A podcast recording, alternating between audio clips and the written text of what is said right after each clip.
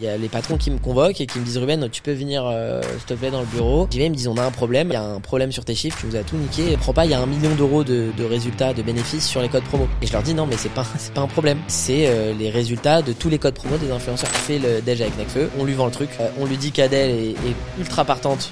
Et c'était un mensonge. Voilà, Adèle, Necfeu, si vous me regardez, c'était un mensonge. Et je dis, il y a un truc à faire, il faut les signer cher. Ruben, t'es bien mignon, t'as de bonnes idées, c'est très bien. Mais s'il te plaît, remets-toi sur ton tableau et continue à nous faire des codes promo. Et là, j'ai eu un tilt. Premier euro de chiffre d'affaires que vous faites, parce qu'en fait, bah, le business model, c'est que vous négociez par exemple un contrat, un publicitaire avec une marque, un annonceur. Vous prenez un cut euh, Ouais, passage. le premier client, euh, nous on est comme des dingues parce qu'on a un premier client quoi qui va dépenser de l'argent, on est comme des fous. Ça se passe, enfin c'est une catastrophe. La satisfaction de l'atteinte de l'objectif, et ben en vrai, elle est un peu éphémère quoi. Ça dure pas longtemps. C'est comme quelqu'un qui dit putain, mon objectif, je veux absolument faire un million d'euros de chiffre d'affaires. Et là, t'atteins le 1 million d'euros de chiffre d'affaires. Puis à la fin, bah maintenant, euh, go, euh, go 2 millions en fait quoi. Et puis, Go 2 millions. Et puis euh, tu pars sur autre chose en fait. Ouais. Et c'est là que, c'est- en fait, c'est comme si euh, toute ta vie, tu te, tu te rêves une nana, puis d'un coup, tu l'embrasses, tu te dis, en fait, euh, moi, ce que je préférais, c'était la draguer, quoi. Je tenais vraiment à remercier le sponsor de cette saison 2, il s'agit de Wiglot.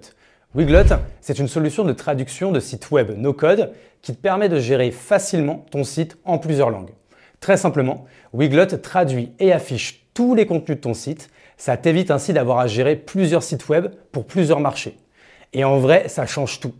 Avant, traduire son site web, c'était un projet interminable avec des centaines d'échanges entre traducteurs, développeurs et équipes marketing. Nous, par exemple, on l'utilise pour notre site lachapelle.club, mais également pour toutes nos verticales comme Kowabunga, Notion Ninja ou même le Pony Club. Fais l'essai et va sur lachapelle.club. Tu pourras retrouver le site en français et en anglais bien sûr, mais aussi en allemand, en espagnol, en italien et on s'est même fait un kiff avec la traduction en japonais. Pour conclure, Wiglot affiche ton site web en plusieurs langues, gère la traduction de ton site web en combinant traduction automatique et humaine bien entendu, et tout ça en optimisant ton SEO multilingue. Bah, Wiglot est utilisé par plus de 70 000 sites web multilingues à travers le monde, avec des clients comme Microsoft, IBM, Clarins, Ecovadis, Pigment, Silver et donc La Chapelle. Tu peux donc tester gratuitement et les yeux fermés pendant 10 jours, c'est gratuit, et ensuite profiter d'une réduction de 15% sur ta première année avec le code SANDWICH15. S-A-N-D-W-I-C-H 15 avec le code SANDWICH15, du coup 15% sur ta première année. Merci beaucoup et bonne écoute. Du coup, là, en off, on, est, on, est, on, est- on avait démarré tambour battant. J'ai dit, vas-y, faut qu'on appuie sur rec. Parce qu'en fait, on était en train de parler de sandwich. De beau matin. Et tu me demandais, c'était quoi mon sandwich préféré? Ouais, exact. Du coup, je vais te répondre.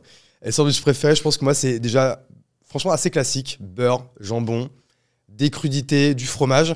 Mais du coup, à chaque fois, je veux le meilleur. Tu vois, la meilleure tomate, la, la petite tomate cœur de bœuf, le jambon. Tomate obligatoire chez toi? Franchement, j'aime bien qu'il y ait, qu'il y ait deux, trois rondelles quand même. J'aime pas trop, trop les tomates, mais j'aime bien qu'il y en ait un petit peu. Cornichon? Franchement, ça peut s'il y en a. J'aime bien aussi. Ok. Et donc en fait, c'est pour ça que j'avais, tu vois, j'ai euh, j'ai une liste de marques, moi, sur Notion, sur tous les business que je voudrais faire, parce que c'est mon rêve depuis toujours de monter une sandwicherie. Et euh, je voulais l'appeler Club Sandwich. Énorme. Et du coup, Club Sandwich est devenu disponible, parce que depuis, j'ai changé. Je vais t'expliquer pourquoi. Euh, parce que j'ai une fille qui s'appelle euh, Juliette, qui a 7 ans. Et on joue à un jeu qui est pas banal. C'est en fait, on joue à l'entrepreneuriat. Et en fait, la, la boîte fictive qu'on est en train de monter ensemble, c'est une sandwicherie. Trop cool. Et sauf qu'on a changé le nom, ça va pas être Club Sandwich, ça va s'appeler Bon Miam Miam. J'adore le truc, j'ai déjà fait le logo, je me Et prends grave au jeu fille- avec elle, Avec tu vois. ta fille de 7 ans. Ouais, c'est vrai qu'elle adore. Que j'ai vu hier sur LinkedIn. Exactement, elle adore qu'on discute de ça avant de dormir. C'est, on fait notre offre, je lui explique ce que c'est, un coup de revient une marge, mais tu sais, sans lui bourrer le crâne, c'est elle qui en demande, quoi, tu vois. Entrepreneuse à 7 ans. Bah franchement. euh, Créative déjà, créative à 7 ans. je sais pas si elle veut être entrepreneuse, mais en tout cas, elle adore tout ce qui est création de contenu. Tu vois, je lui ai même, elle, a voulu une chaîne YouTube, je lui ai créé en, en privé, Elle fait etc. quoi, elle fait quoi sur son YouTube? Franchement, elle se, elle se- filme face caméra. Des fois, elle fait des vlogs et elle adore. En fait, elle est hyper à l'aise. Elle, genre, elle parle, elle fait coucou mes petits abonnés et Et tout. c'est c'est une bah, vois. énorme qualité. Ça me fait penser à ma nièce qui a 5 ans. Et pareil, on lui a bloqué son compte. Donc elle a son record de vues, c'est 3 vues. Elle, Ouais. elle en a pleuré, je crois, de joie. et, et en fait, ce qui me fascine, c'est à 5 ans ou à 7 ans comme ta fille, c'est de, de parler face cam, de s'exprimer, de pas être timide. De, euh, tu vois, il y a une créativité qui s'opère. Ouais. et d'un coup, elle dit Venez, je vais vous montrer ça. Ou euh, elle fait du coloriage. euh, et en fait, je trouve ça dingue. Et en vrai, c'est une skill de ouf parce que regarde, moi, je, Maintenant, je suis à l'aise, tu vois, euh, le fait de passer, euh, parler euh, sur un podcast avec des gens. Moi, je me rappelle, j'ai fait mon premier podcast, genre il y a deux ans. J'étais pétrifié, les mains moites, j'ai été pissé cinq fois avant. Enfin, tu vois, alors que c'est même pas en direct, quoi. Ça va, je suis devant juste un gonce qui me pose des questions. Et tu vois, par exemple, euh, le fait de parler, euh, de faire des vidéos, ce que je vais lancer en Ça te met à 2024, l'aise, bien face sûr. caméra et tout, tu vois, j'ai pas encore passé le pas. Tu vois, c'est pas naturel. Alors que si depuis euh, la primaire, 7 ans, tu. euh, j'étais à l'aise et tout, tu vois, c'est une soft, skill, une soft skill qui est hyper énorme, importante. colossal, ça va leur apprendre énormément. Moi, moi ce qui a compensé, alors nous évidemment qu'on faisait pas des vidéos à 7 ans, enfin je suppose que voilà, on faisait pas des vidéos à 7 ans devant notre Il téléphone. n'y avait pas ou- d'appareil photo Il y numérique avait même tout. pas ça, on avait nos Nokia, enfin, on n'avait pas de téléphone Ouais. d'ailleurs. Ouais, c'est Ouais, vrai que c'est fou. euh. Les smartphones, moi, je l'ai eu à 20 ans. hein. Enfin, tu vois. Ouais, pareil. Euh, année 18 toi ans, 90. Ah bah, tu vois, je suis de 88, on est la même Ouais, génération. 18 ans, j'avais 18-17 ans, j'avais un téléphone. Bah, moi, ça, mon iPhone, je l'ai eu, je crois que j'avais 20 ans, c'est l'iPhone 4, tu vois. C'est la première fois que tu pouvais faire des, vraiment des trucs avec Ah un bah oui, téléphone, avant c'était euh, Serpent, euh, Nokia 3310, euh, classique. quoi. La classique. Mais tu vois, moi, ce qui a compensé ce truc-là et ce qui a fait que je pense avoir chopé cette soft skills, c'est euh, dès, euh, dès 10 ans, je me suis mis au théâtre un peu par hasard dans mon école parce que j'ai eu un coup de cœur avec, euh, euh, le prof de théâtre en question. Et en fait, on faisait, on avait, j'avais l'image de théâtre Molière, euh, tu vois. euh, et en fait, je suis arrivé dans le cours, aucun rapport. Improvisation sur improvisation. Tu te libérais, t'arrivais sur scène, tu racontais ta journée. euh, et, et en fait, il a réussi à me choper. Et j'en ai fait 11 ans de théâtre. Ouais, mais ça, en vrai, c'est. Moi, tu vois, par exemple, j'aurais été incapable de faire ça à collège, lycée. Encore maintenant, je serais euh, hyper flippé. Ouais. Mais en vrai, c'est pas. Je pense que c'est parce que, tu vois, c'est comme la première fois que tu fais une conférence De ou ouf. quelque chose. Moi, et les conférences, j'ai encore peur, mais Normal. je sens que de conférence en conférence, Ça va mieux. je m'améliore. Parce que, en fait, c'est parce que la peur commence à. Mais bien sûr, c'est comme tout. à, à s'estomper. Mais tu vois, c'est encore une fois, c'est parce que je je l'ai jamais fait avant. Ouais. Moi, je me rappelle que j'ai toujours été à l'aise à l'école, à l'aise à l'oral avec les gens, à l'aise vraiment dans, dans tout. Mais tu vois, le premier truc qui m'a fait flipper à l'école, c'est l'oral de français. Tu vois, pareil, euh, été pissé cinq fois avant, les mains moites. Et la preuve, tu vois, en plus, je connaissais le truc par cœur, mais été nul et j'ai eu, euh, je dû avoir 11 ou 12, alors que C'est fou ma moins bonne note au bac. C'est fou Parce comme que j'étais bah oui. pas bon à l'oral, j'étais pas préparé, j'étais pas entraîné à ça, tu vois. Ouais, entraînement, bah c'est sûr, on a peur de ce qu'on n'a jamais fait. Et quand tu l'as fait 100 fois avant, c'est comme Ouais. tout, hein, comme un match de boxe, comme, un, comme n'importe quoi, quand tu l'as quand tu l'as fait, quand tu l'as vécu, quand tu as... Bah, Après, ça va mieux. Et moi, je pense que le théâtre, c'est ce qui a fait que euh, j'ai réussi à m'en sortir à l'oral.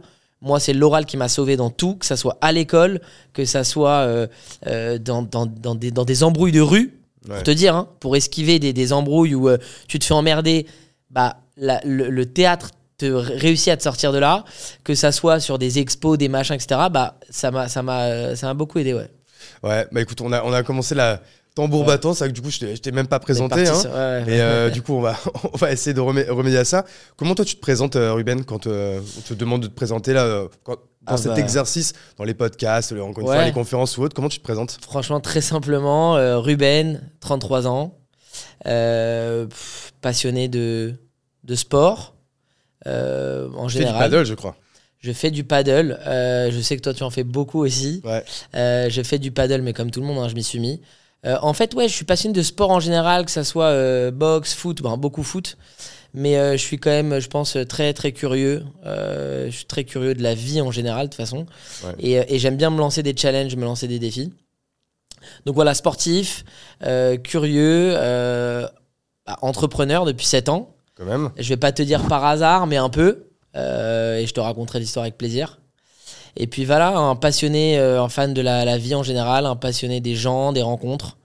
Euh, voilà, père d'une merveilleuse petite fille qui a un an Ah, on aime. Comment elle et euh, s'appelle? mari d'une merveilleuse femme euh, voilà, que j'ai rencontrée il y a 5 ans maintenant. Ok, comment elle s'appelle ta fille?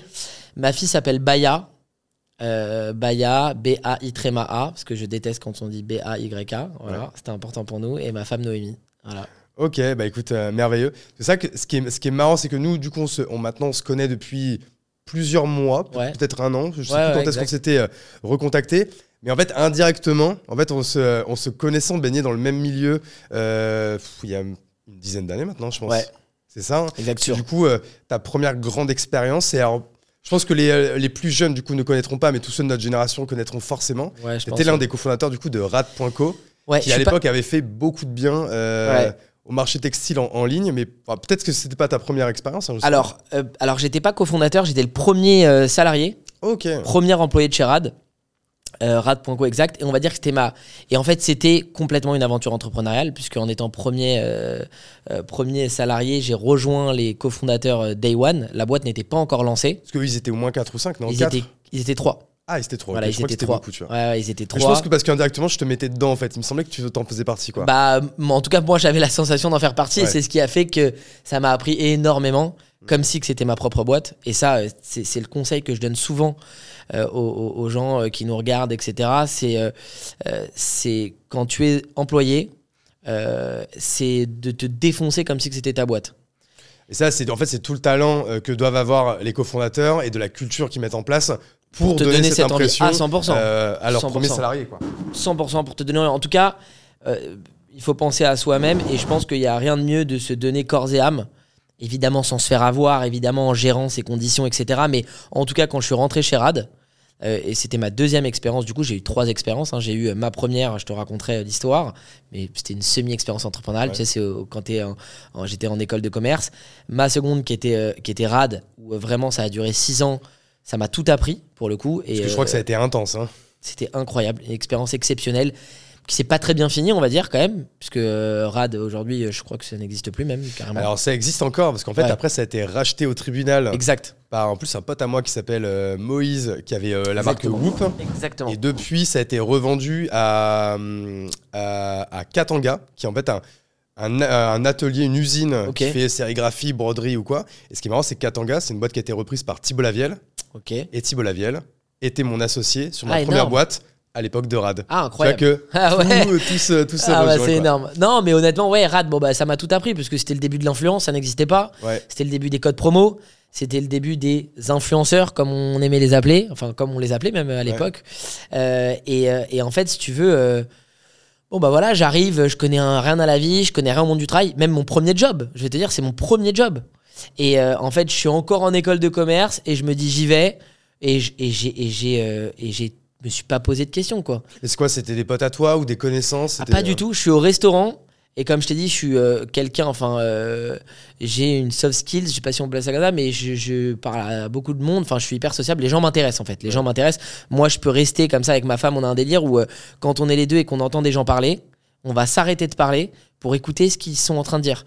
Parce que ça nous passionne, leur vie nous passionne. Et en fait, quand je suis dans le métro, quand je suis dans la rue, je, je- je suis très intrigué par la vie des gens en fait. Ouais. Et, et donc du coup, je suis au restaurant et je raconte clairement à mes copains que je suis dans la merde et que j'aurais pas d'oseille pour partir à- en vacances, tu vois. J'ai pas d'argent pour partir en vacances. Et j'entends à ma droite euh, une fille qui raconte que euh, son frère il lance un site. Euh, et elle est hyper excitée à l'idée de lancer, etc. Et que le lancement est prévu pour dans deux semaines. Et, et, euh, et je l'entends parler et je la coupe, je l'interromps et je lui dis Je suis désolé, je t'entends parler, etc. Euh, je me présente, je m'appelle Ruben et j'ai entendu que ton frère lance un site dans la mode et tout. Tu peux m'en dire plus Et elle me raconte l'histoire de son frère, donc il s'appelle Anthony, Anthony Serrero, Qui était et- le CEO du qui coup était le CEO exactement. Et je lui dis, alors je sais pas s'il cherche quelqu'un, mais je suis bouillant, ça m'intéresse trop, je cherche un travail, même pour deux mois, je suis prêt à tout.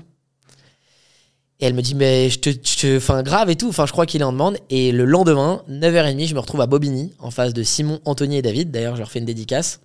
On les embrasse. On les embrasse. Euh, et, euh, et en fait, si tu veux, euh, l'aventure a démarré comme ça, où... euh, alors là, pour le coup, je me suis vendu qu'avec des soft skills, parce que j'avais pas vraiment de d'hard skills. Et ça a pris.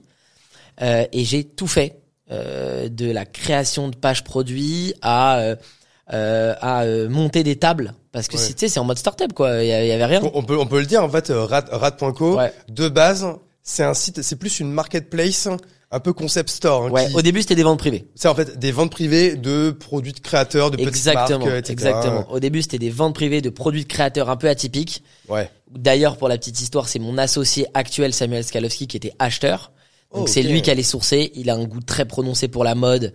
Euh, il a et il m'a donné d'ailleurs ce goût-là, la petite pièce suédoise qui va bien, la petite paire de baskets. Parce qu'il y avait tout, hein. Il y avait, euh, il y avait, il y avait de la Des déco, chaises. il y avait de la Ah, déco, tout, il y avait du- de- des petits meubles, il y avait tout. des accessoires à la Ouais, con. ouais. C'était en fait, c'est un peu, franchement, en termes de, d'offres produits, c'est un peu ce qu'on peut retrouver, tu vois, chez un Citadium, par exemple. En termes, si on doit donner un peu une image Ouais, vraiment encore, c'est un peu encore mass market quand même, je trouve.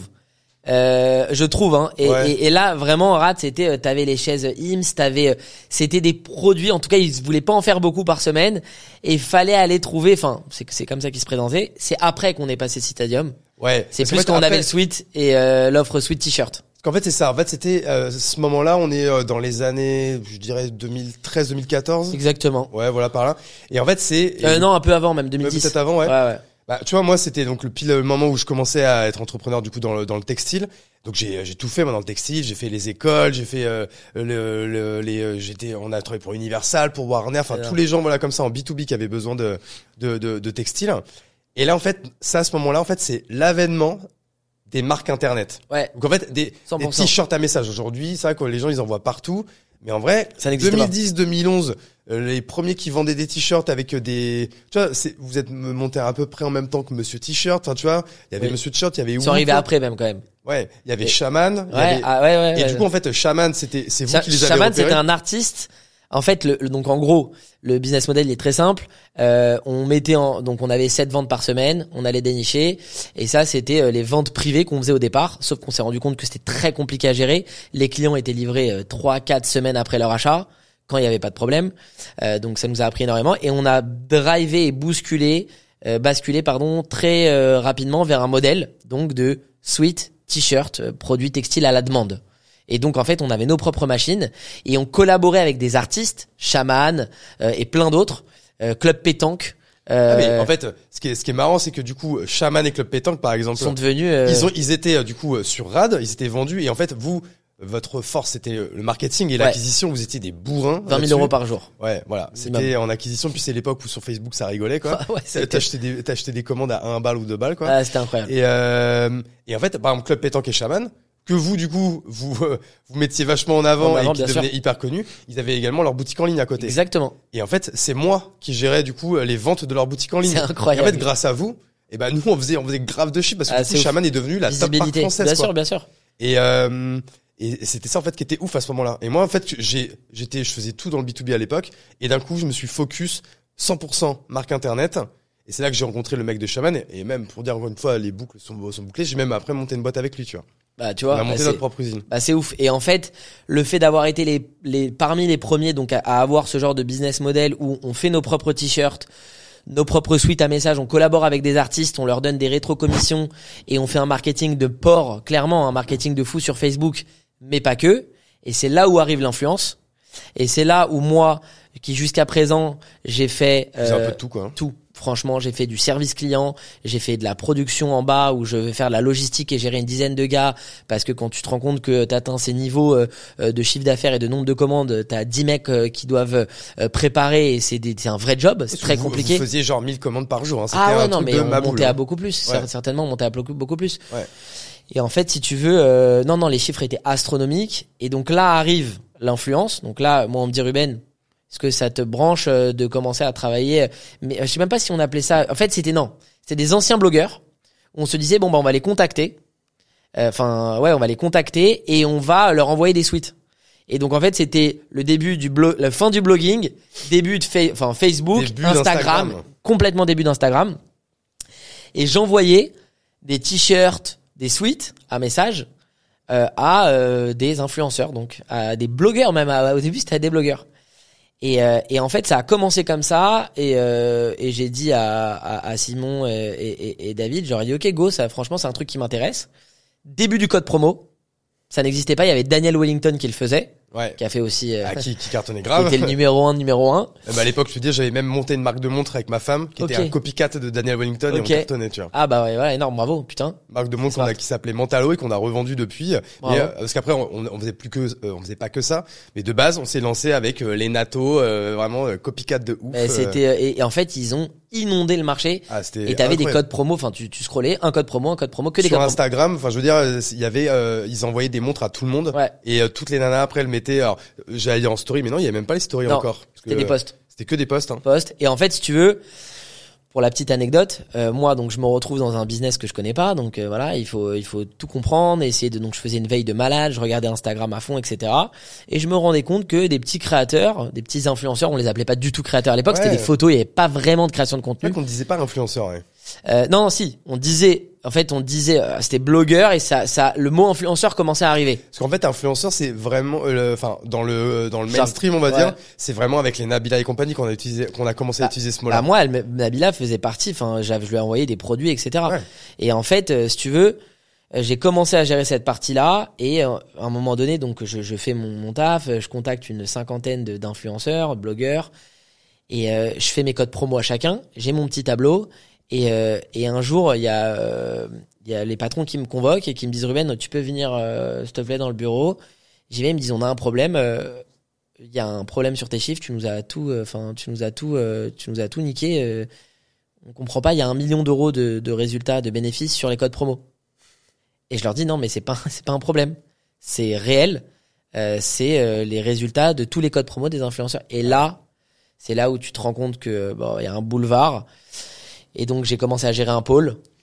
En fait, euh, c'est vrai que vous, enfin, toi et peut-être peut-être certains autres en France qui se comptent sur les doigts de la main, en fait, vous avez créé une catégorie de service, quoi. Ouais, franchement sur ça, je dirais pas que je l'ai créé, hein, parce que Et tu fais partie des premiers à avoir. ouais, à avoir, ouais, ouais, avec Rad, on était les premiers à avoir. comme euh, tu dis, il y avait vous, il y avait Daniel Wellington Ouais. en Et- France. franchement, à ce moment-là, Je pense que vous étiez les deux plus gros Ouais, budgets français. ouais, ouais, j'en- voyais pas d'autres.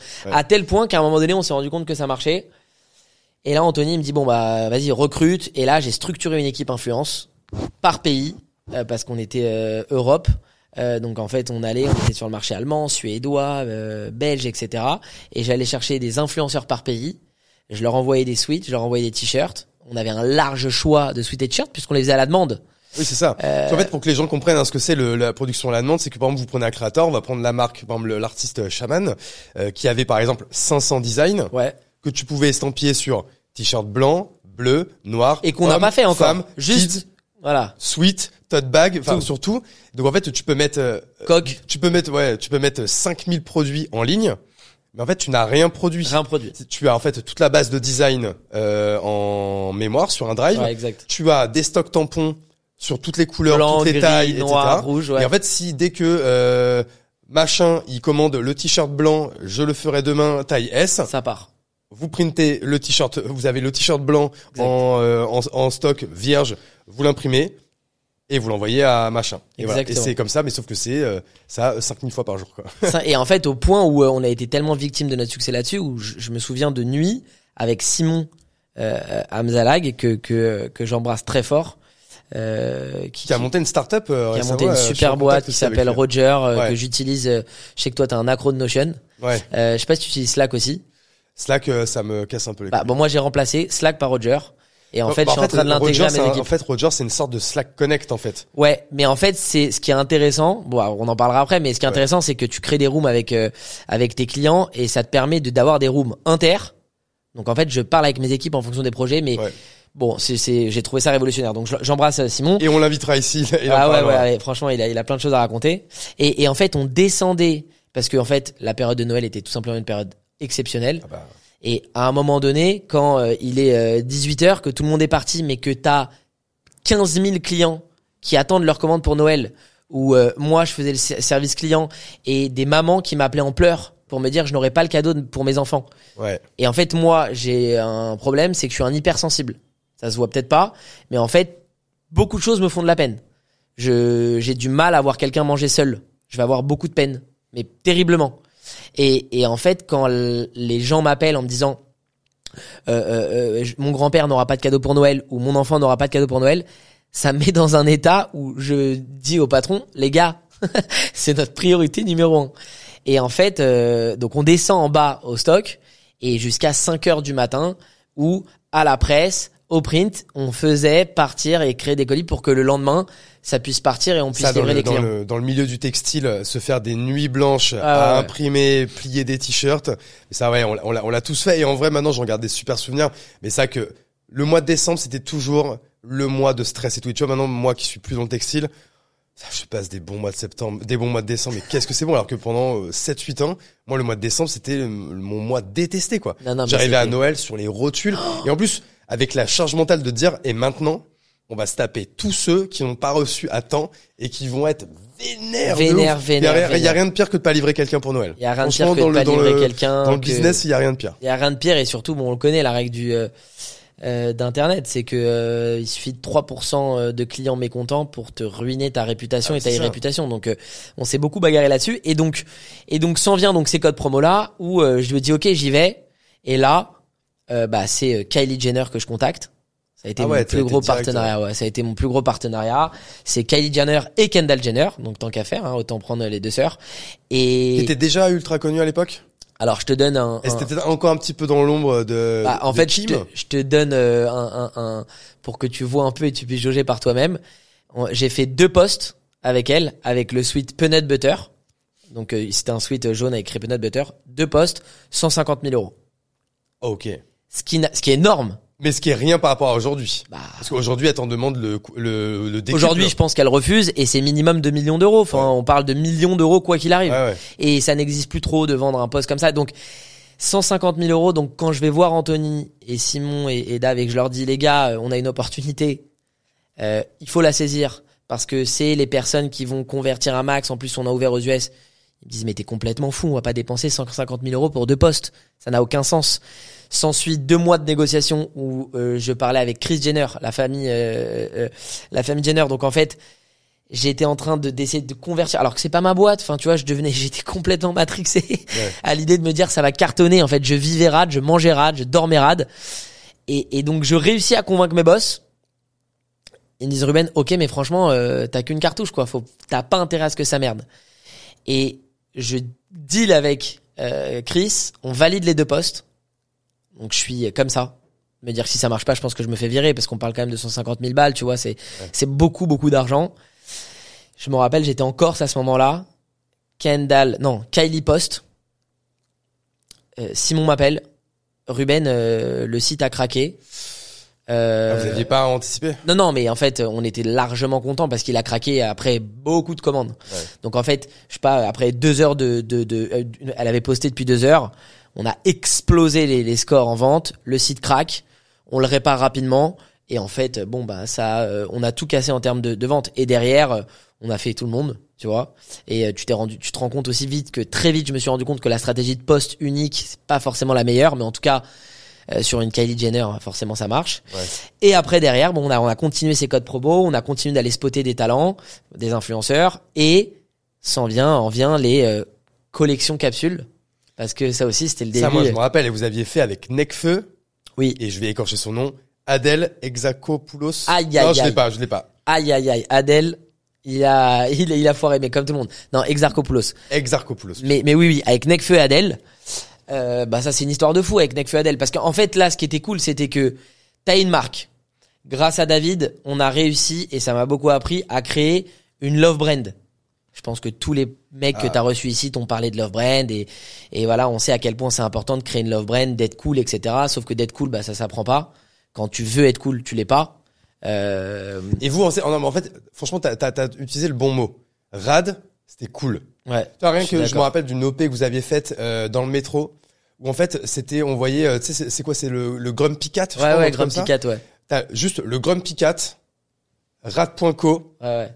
Cool, Cool non, product, cool e- product everyday. everyday. Ouais, ouais. Putain, t'es bon, hein Génial, tu vois. Ouais, Ouais, ça t'es bon. marqué parce qu'elle elle était trop belle cette pub. Quoi, Bah, c'était de se dire, putain, on prend, on pose nos couilles sur la table, on fait pas une campagne perf, parce que, en mode, euh, c'était plus une campagne un peu bizarre avec un Grumpy Cat, on comprend pas, parce qu'on peut ne pas comprendre aussi une campagne comme ça. Cool product everyday, rad.co. Ouais, c'est, c'est clair. C'est, c'est quand même, c'est quand même assez clair, assez clair et assez flou en même temps. Bah, tu vois un chat derrière, voir, tu vois un chat derrière et il y a écrit cool produit, quel produit, Ouais. qu'est-ce qu'ils vendent? Et on voulait jouer sur ce côté mystère c'était une volonté de notre part mais en fait c'était le début de euh, on attire l'attention pour que les gens prennent des photos Ouais. et qu'il y ait un maximum de partage. Et ça avait super bien pris. Donc ouais on essayait d'être cool on essayait de travailler la Love Brand. C'était beaucoup grâce à David Smaja que j'embrasse aussi. Euh, et en fait si tu veux euh, euh, bon bah ça, ça coûtait beaucoup d'argent que ça soit en shooting etc ça coûte de l'argent d'être cool hein, mine de rien. Et en fait, si tu veux, euh, derrière, on se dit putain, c'est un peu, euh, euh, en fait, on a, on a du sweat, on a du t-shirt, etc. On a une love brand. Viens, on va et on va essayer de trouver le- la meilleure collaboration possible, euh, la meilleure collab qu'on puisse faire. J'avoue que les deux, les deux personnes les plus cool Ouais, et célèbres à ce moment-là, Ouais. c'est Nekfeu et Adèle. ouais, 100%. C'est Adèle, sont- elle vient de faire euh, la vie d'Adèle, justement. Adèle, elle vient de faire la vie d'Adèle. Elle est, elle est grecque. Ouais. Nekfeu, euh, il est à son apogée. Il avait fait euh, La Flamme, je crois. Euh, euh, il est grec aussi. Ah, je savais pas. Ouais, il est grec aussi. Et en fait, euh, tu te dis, bon, si t'arrives à avoir les deux, c'est exceptionnel. Adèle, c'est c'est une amie à moi. Ah, cool. Ouais, ouais, c'est une de mes meilleures potes. Nekfeu, je le connaissais pas. Sauf que j'ai mon ami d'enfance, Ruben Chiche, et là tu comprendras le lien avec Follow, euh, qui je sais il- qu'il a un contact. Et en fait, dans la vie, c'est qu'une histoire de plug. Et pour moi, la vie se résume aux relations. C'est ça. Et en fait, plus t'as un, un réseau euh, fourni, moins loin t'es, euh, tu l'es des gens. Exactement. Et en fait, à mon avis, là, tu vois, dans un écosystème comme celui, comme le nôtre, alors par exemple un écosystème parisien, en vrai, t'es à deux poignées de main de, de tout le monde. Je pense, tu vois, Bah, minimum. en fait, sur Terre, n'importe quelle t'es à personne. sept. Ouais. T'es à 7 poignées de main de, n'importe quelle Obama. personne sur Terre. Ouais. N'importe quelle personne. Ouais. Tu prends n'importe quelle personne sur Terre, t'es à 7 poignées de main. Le tout, c'est effectivement d'avoir le moins de poignées de main possible. Et donc là, je- j'ai Ruben Chiche en tête, euh, Ruben Chiche et Nathan. Et, euh, et en fait, je leur dis, les gars, euh, il faut qu'on aille euh, faire un rendez-vous avec Necfeu. On lui propose un truc de ouf. On fait une collab capsule euh, avec Adèle. Il dit, mais, mais Adèle, elle est au courant, elle est chaude. Je dis, non, pas encore. euh, il me dit, donc comment tu veux le faire? Je dis, bah écoute, on va voir euh, Necfeu. On fait un rendez-vous. On va, on va déjà avec lui. On lui vend le projet. Euh, et après, avec Adèle, on fait pareil. Et on va, ils arrivent, Nathan et Rub, à avoir le rendez-vous avec Necfeu. Necfeu, bah on surjoue pas, on lui montre que euh, on est des gars cool et qu'on veut faire un bête de projet hyper cool à- avec son identité, avec son univers et que euh, euh, mine de rien ça peut lui rapporter de l'argent hein, parce que c'est important aussi pour Parce qu'il y déjà avait un le- minimum garanti. Je crois que ça avait fuité à l'époque. Ouais. Euh, c'était- J'allais dire, c'était 150 k chacun. Non, hein. non, non. C'était euh, alors euh, pour Adèle, je te, je te le donnerai pas, mais pour Necfeu, euh, c'était 50 000 euros de minimum garantie, ce qui n'était rien. Ouais, c'est pas grand chose. Rien du tout. C'était rien. Et en fait, si tu veux, alors après, évidemment, minimum garantie, Plus tu connais la suite. Voilà, Non, mais ça veut dire que si, tu dépasses le minimum garanti, parce que les gens comprennent, du coup, c'est en fait c'est un contrat de licensing. Ouais. Et en fait, tu fais un business plan. Ouais. Et euh, tu dis, par exemple, je vais dire une bêtise, on va faire, euh, on pense faire euh, 300 000 euros de chiffre d'affaires avec Ouais, euh, ouais. avec ça. Toi, ton royalty, c'est par exemple euh, 10%. 10%. Ouais. donc c'est euh, donc c'est 30 000 euros. Ouais. Et là, en fait, les gens, ils vont dire, bon, bah, ok, tu me promets un business plan où, tu, où je vais me faire 30 000 euros. Je Exactement. vais te demander un minimum garanti. En général, c'est de la moitié. Oui. Donc, de 15 000 euros. C'est-à-dire que tu me donnes 15 000 euros. Et quoi qu'il arrive, même si ton OP a foire, moi, je mets 15 000. Tu contractualises un peu. une avance sur commission, Ouais, en fait. et tu contractualises des postes pour euh, essayer d'être sûr de se dire bon bah il va il va rentrer dans, dans son minimum garanti parce que c'est c'est ce qu'on veut nous c'est ce qu'on cherche. Ouais. Euh, et surtout sur une opération comme ça, ton but c'est d'être à flat. Même si t'es à flat, c'est tellement C'est de la com, c'est de l'awareness. c'est une- c'est de l'awareness la- colossal. Tu la fais cool- la collaboration avec les deux voilà. C'est de la coolness. euh, Exactement, puissance puissance 1000, 1000. Et en fait, on fait le déj avec Necfeu, euh, on lui vend le truc, euh, on lui dit qu'Adèle est, est ultra partante et c'était un mensonge. Voilà, Adèle, Necfeu, si vous le regardez, c'était un mensonge. Et. Je crois qu'ils sont auditeurs hein, de- du podcast. hein, donc, euh, ils le prennent Euh, pas mal de ça. Et, et en fait, Necfeu dit mais de ouf les gars, je suis bouillant. Je suis bouillant. Adèle, c'est mon délire en plein. On y va. Nouvelle de dingue. Pour l'instant, on n'en parle pas au boss de Sherad. On va voir Adèle. Euh, et je lui dis Adèle Maros, euh, qu'est-ce que tu penses? Alors elle était ambassadrice Vuitton. Donc dans notre tête, c'était putain pour faire un truc. euh, Ah, mais en fait, c'est surtout qu'elle aurait pu avoir des clauses où elle a pas le droit de faire Complètement. on quoi. a regardé, etc. Là, c'était vraiment sur de l'urbain, street, streetwear, etc. Ça allait, ça n'avait rien à voir avec Vuitton. Et donc, c'est passé. Et à notre grande surprise, elle nous dit, les gars, je suis bouillant. J'ai envie de faire des bombers qui me ressemblent. J'ai envie de faire, euh, enfin, Adèle, elle est vraiment comme ça. C'est son mindset, son état d'esprit. C'est la meuf la plus cool du monde. Donc, en fait, c'est zéro prise de tête. Voilà. Si tu dois définir Adèle, c'est zéro prise de tête. Transparence, 100%. Ouais. Euh, et en fait, donc, du coup, elle nous dit, je suis bouillant. Et là, on fait la rencontre Adèle Necfeu et on lance collection capsule. Ça Vous l'aviez fait appelé comment? Euh, la collection. Je sais même pas si on avait donné un nom. euh, on avait fait. Moi, je, me crois que rappelle. Vous aviez repris les, les ah, c'était Necfeu et Adèle, je Ouais, crois. hein. Necfeu Adèle. On avait fait. J'avais fait, euh, mais à la mano avec David un gif. Et on avait écrit Rad casse ton internet le euh, 5 décembre, un truc comme ça. Je me rappelle. Et ça a été repris partout. Tous les grands médias l'ont repris. Et encore aujourd'hui, c'est ce que je dis souvent. Une campagne réussie, c'est quand les médias traditionnels reprennent ta campagne. Ouais. Et, euh, et c'est ce que je répète souvent. C'est souvent on me dit mais Ruben avec l'influence la presse écrite est morte. Pas du tout. Elle vient cautionner ce que tu fais sur le digital. T'as le stamp. T'as le stem genre presse écrite avec les bons médias évidemment, mais presse écrite ça veut dire que ça a débordé et c'est ce qu'on veut nous chez Follow, c'est faire déborder tes campagnes. Ouais. Et donc du coup voilà, on a fait, enfin je te donne les chiffres, on a fait un million en deux jours. Ah putain, c'était ouf. Donc c'était un bordel. Et après derrière, euh, et c'est là où tu vas, enfin tu vois, on a fait une collaboration avec Evian, avec Burger King, avec, euh, on- à chaque fois Moi, les bah, trucs. Evian, cool. ça m'avait marqué. Justement, en fait, euh, c'est la, la première fois qu'on C'est s'est le début de parlé. Follow, hein, Evian pour te dire. la, la première fois qu'on s'est parlé, Euh, moi en fait instinctivement je t'ai dit putain et moi je me rappelle de- du truc que vous avez fait avec Evian.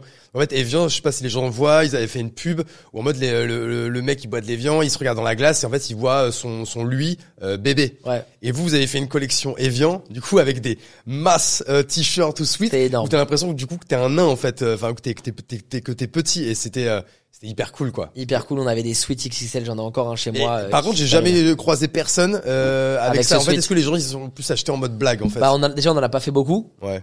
Ouais, on en a pas fait beaucoup. C'était juste un truc pareil. C'était de l'image, hein. Pareil. C'est ça en fait, c'est de genre un mec comme moi, acheté un sweat. Euh, en fait, c'est on était sur une taille XXXXL. Ah non, mais c'est, ça arrivait là. Ouais. Ça arrivait là. C'était vraiment pour. euh, Et en fait, on avait fait un en événement. fait, ouais, exactement. On avait fait un événement sur le toit des galeries euh, avec euh, donc les suites, avec des glaces qui te rendaient bébé, donc tout un truc pareil, de l'awareness, etc. Ça avait super bien pris. Et donc Rad, voilà, on est dans cette logique. Donc on finit collection capsule. On fait un truc avec Enjoy Phoenix. Et là, c'est vraiment là, on est en plein dedans. Enjoy Phoenix. Euh, et là, C'est vrai bah, qu'on n'entend plus trop parler d'elle. Hein. euh, Alors qu'avant, c'était la, c'était la, bah, c'était la plus grande youtubeuse du moment. Bah, c'était, c'était incroyable. C'était, euh, et d'ailleurs, pareil, sa collection, elle avait archi bien marché, tu vois. Et donc, collection avec Enjoy Phoenix. Et là, mes premiers liens avec le follow d'aujourd'hui, euh, je spot Clara Martz et Maya Adorable. Euh, et on fait une collection ensemble. On fait un meet-up. Donc, Attends. Ma- Maya, elle est jeune, elle non? Ah bah, Maya, commencer à peine là, non? Ah, Maya, elle a 15 ans à cette époque. Ah oui, voilà. et ça, ça a été, ça, ça, ça a été, Parce que là aujourd'hui, elle a 25 piges. euh, ça a été mes 26. premiers tilts de base de réflexion. Alors il y avait pas Notion à l'époque, Ouais. mais je me notais sur un petit euh, sur un petit coin de mon ordi et je me notais, je me disais putain c'est fou, Maya, euh, elle avait euh, je crois euh, 60 000 followers, tu vois, ce qui était énorme hein, à l'époque. Ouais, ouais. Clara, on avait peut-être 300, c'était une superstar. Euh, et en fait, si tu veux, euh, on dit ok, on va faire une collection les deux, on va faire un meet-up. Meet-up, c'était truc très tendance. On va inciter les fans à venir rencontrer ces deux filles. J'ai suis resté bouche bée. Je suis resté bouche bée. On a pris un truc, euh, on a pris un petit local. Il y avait je sais pas 1000 personnes qui attendaient avec des mamans, leurs enfants, etc. qui attendaient pour rencontrer Maya et Clara pour acheter la collection qui s'appelait l'overdose Maya. Si tu nous regardes, elle va, elle va s'en rappeler. C'était Maya et Clara d'ailleurs. C'était une expérience dingue. Et là, bon bah, je baigne dans l'influence, dans ces meet-up. Euh, tu et te rends compte du pouvoir. je me rends compte du Incroyable. pouvoir et je vais te dire et de la, euh, euh, de la euh, vulnérabilité de ces jeunes créateurs. Je, je, je reprends, je me reprends c'est de ces jeunes influenceurs parce qu'on les appelait comme ça à l'époque et il n'y avait pas encore de vraie création de contenu comme euh, Ouais. comme je l'appelle aujourd'hui. Et la leur vulnérabilité parce que Maya elle a 15 ans, je la contacte directement, je contacte sa mère, il y a personne qui l'encadre. Ouais. Et, et en fait, euh, c'est mes conditions, il n'y avait pas de négociation et je me dis, putain, c'est chaud quand même. Tu vois, c'est chaud et je rencontre de plus en plus de Parce que monde. toi, t'as été cool, mais du coup, elle pourrait tomber sur n'importe T'as tout quel compris. T'as ou, tout euh, compris. ouais, voilà. Elle, elle est tombée sur euh, des mecs bienveillants, tu vois, où euh, on l'a payé euh, en temps et en heure, mais sauf que euh, c'était des trucs euh, pas hyper clean, tu vois. C'était pas hyper clean, c'était euh, je me rendais bien compte qu'elle n'était pas entourée et accompagnée pour ce métier qui est en train d'arriver. Ouais. Et pour te raconter un peu la suite, fin euh, de rade dans le sens où moi je suis plus trop d'accord avec la vision, on explose les budgets, euh, mauvaise gestion, mauvaise vision. Euh, évidemment, je jette la pierre à personne hein, puisque c'est global et même moi je me je me mets dedans. Je m'entends plus trop avec le CEO et je décide de partir avec ce truc en tête parce que pour la petite histoire quand même, je vais voir mon CEO et je lui dis il y a un truc à faire avec ces jeunes. Il faut qu'on crée une sorte de pool de jeunes, parce que je venais de faire un truc avec Jimmy Labeu et Gaël Garcia, ils étaient ensemble à l'époque, pareil, on avait fait un meet-up, et je dis, il y a un truc à faire, il faut les signer chez Rad. Il me dit, Ruben, t'es bien mignon, t'as de bonnes idées, c'est très bien, mais s'il te plaît, remets-toi sur ton tableau et continue à nous faire des codes promo. Et là, j'ai eu un tilt et je me suis dit, putain, ça fait six ans que je me donne corps et âme. J'ai énormément appris, je leur en suis très très reconnaissant. Mais c'est à mon tour d'aller sur le terrain, quoi. Bah là, euh, en fait, tu sais, il y avait un lion en moi qui avait qu'envie de de de de de créer, de de tenter, de tu vois, et de, de sortir de, de de corps en fait. Et et je me suis barré.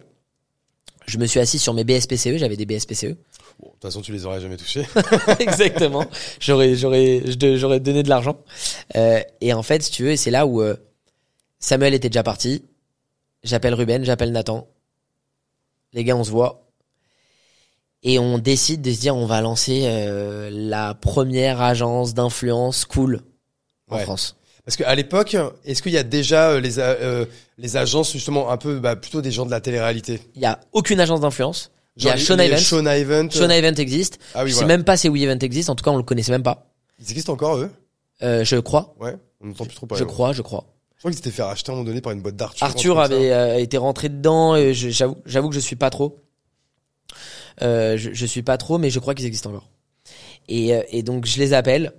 Et en fait, le hasard, mais bon, je ne crois pas au hasard, je crois qu'au destin, fait que Nathan, Ruben, Sam, qui sont mes quand même trois amis d'enfance depuis qu'on est petit. Sam, euh, on avait cette expérience de rad ensemble, donc je connais chez ça. comment C'est il toi bosse. qui l'avais fait venir chez, euh, Ouais, chez il rentrait de New York, je lui ai dit viens faire, viens vite, vite, vite. Euh, là on démarre un truc de malade, viens. Il arrive, il scotche tout le monde parce qu'il parle anglais, parce que machin, etc. Et direct il a, le- il a le poste. Et en fait, donc j'appelle Sam. Sam il, il- débarque. Nathan et Ruben avaient créé une marque de chapeau qui s'appelait Don Paris, Ok. ultra, euh, ultra bien fait avec une image de dingue.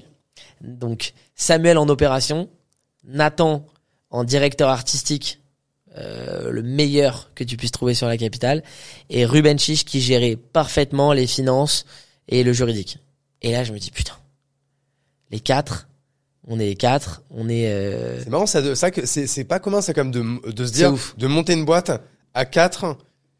Et alors, tu vas nous dire si ça s'est toujours bien passé entre associés ou quoi, parce que forcément, très dans mal, les quatre, on les quatre n'apportent pas. Vous faites quoi, un 25, 25, 25, 25?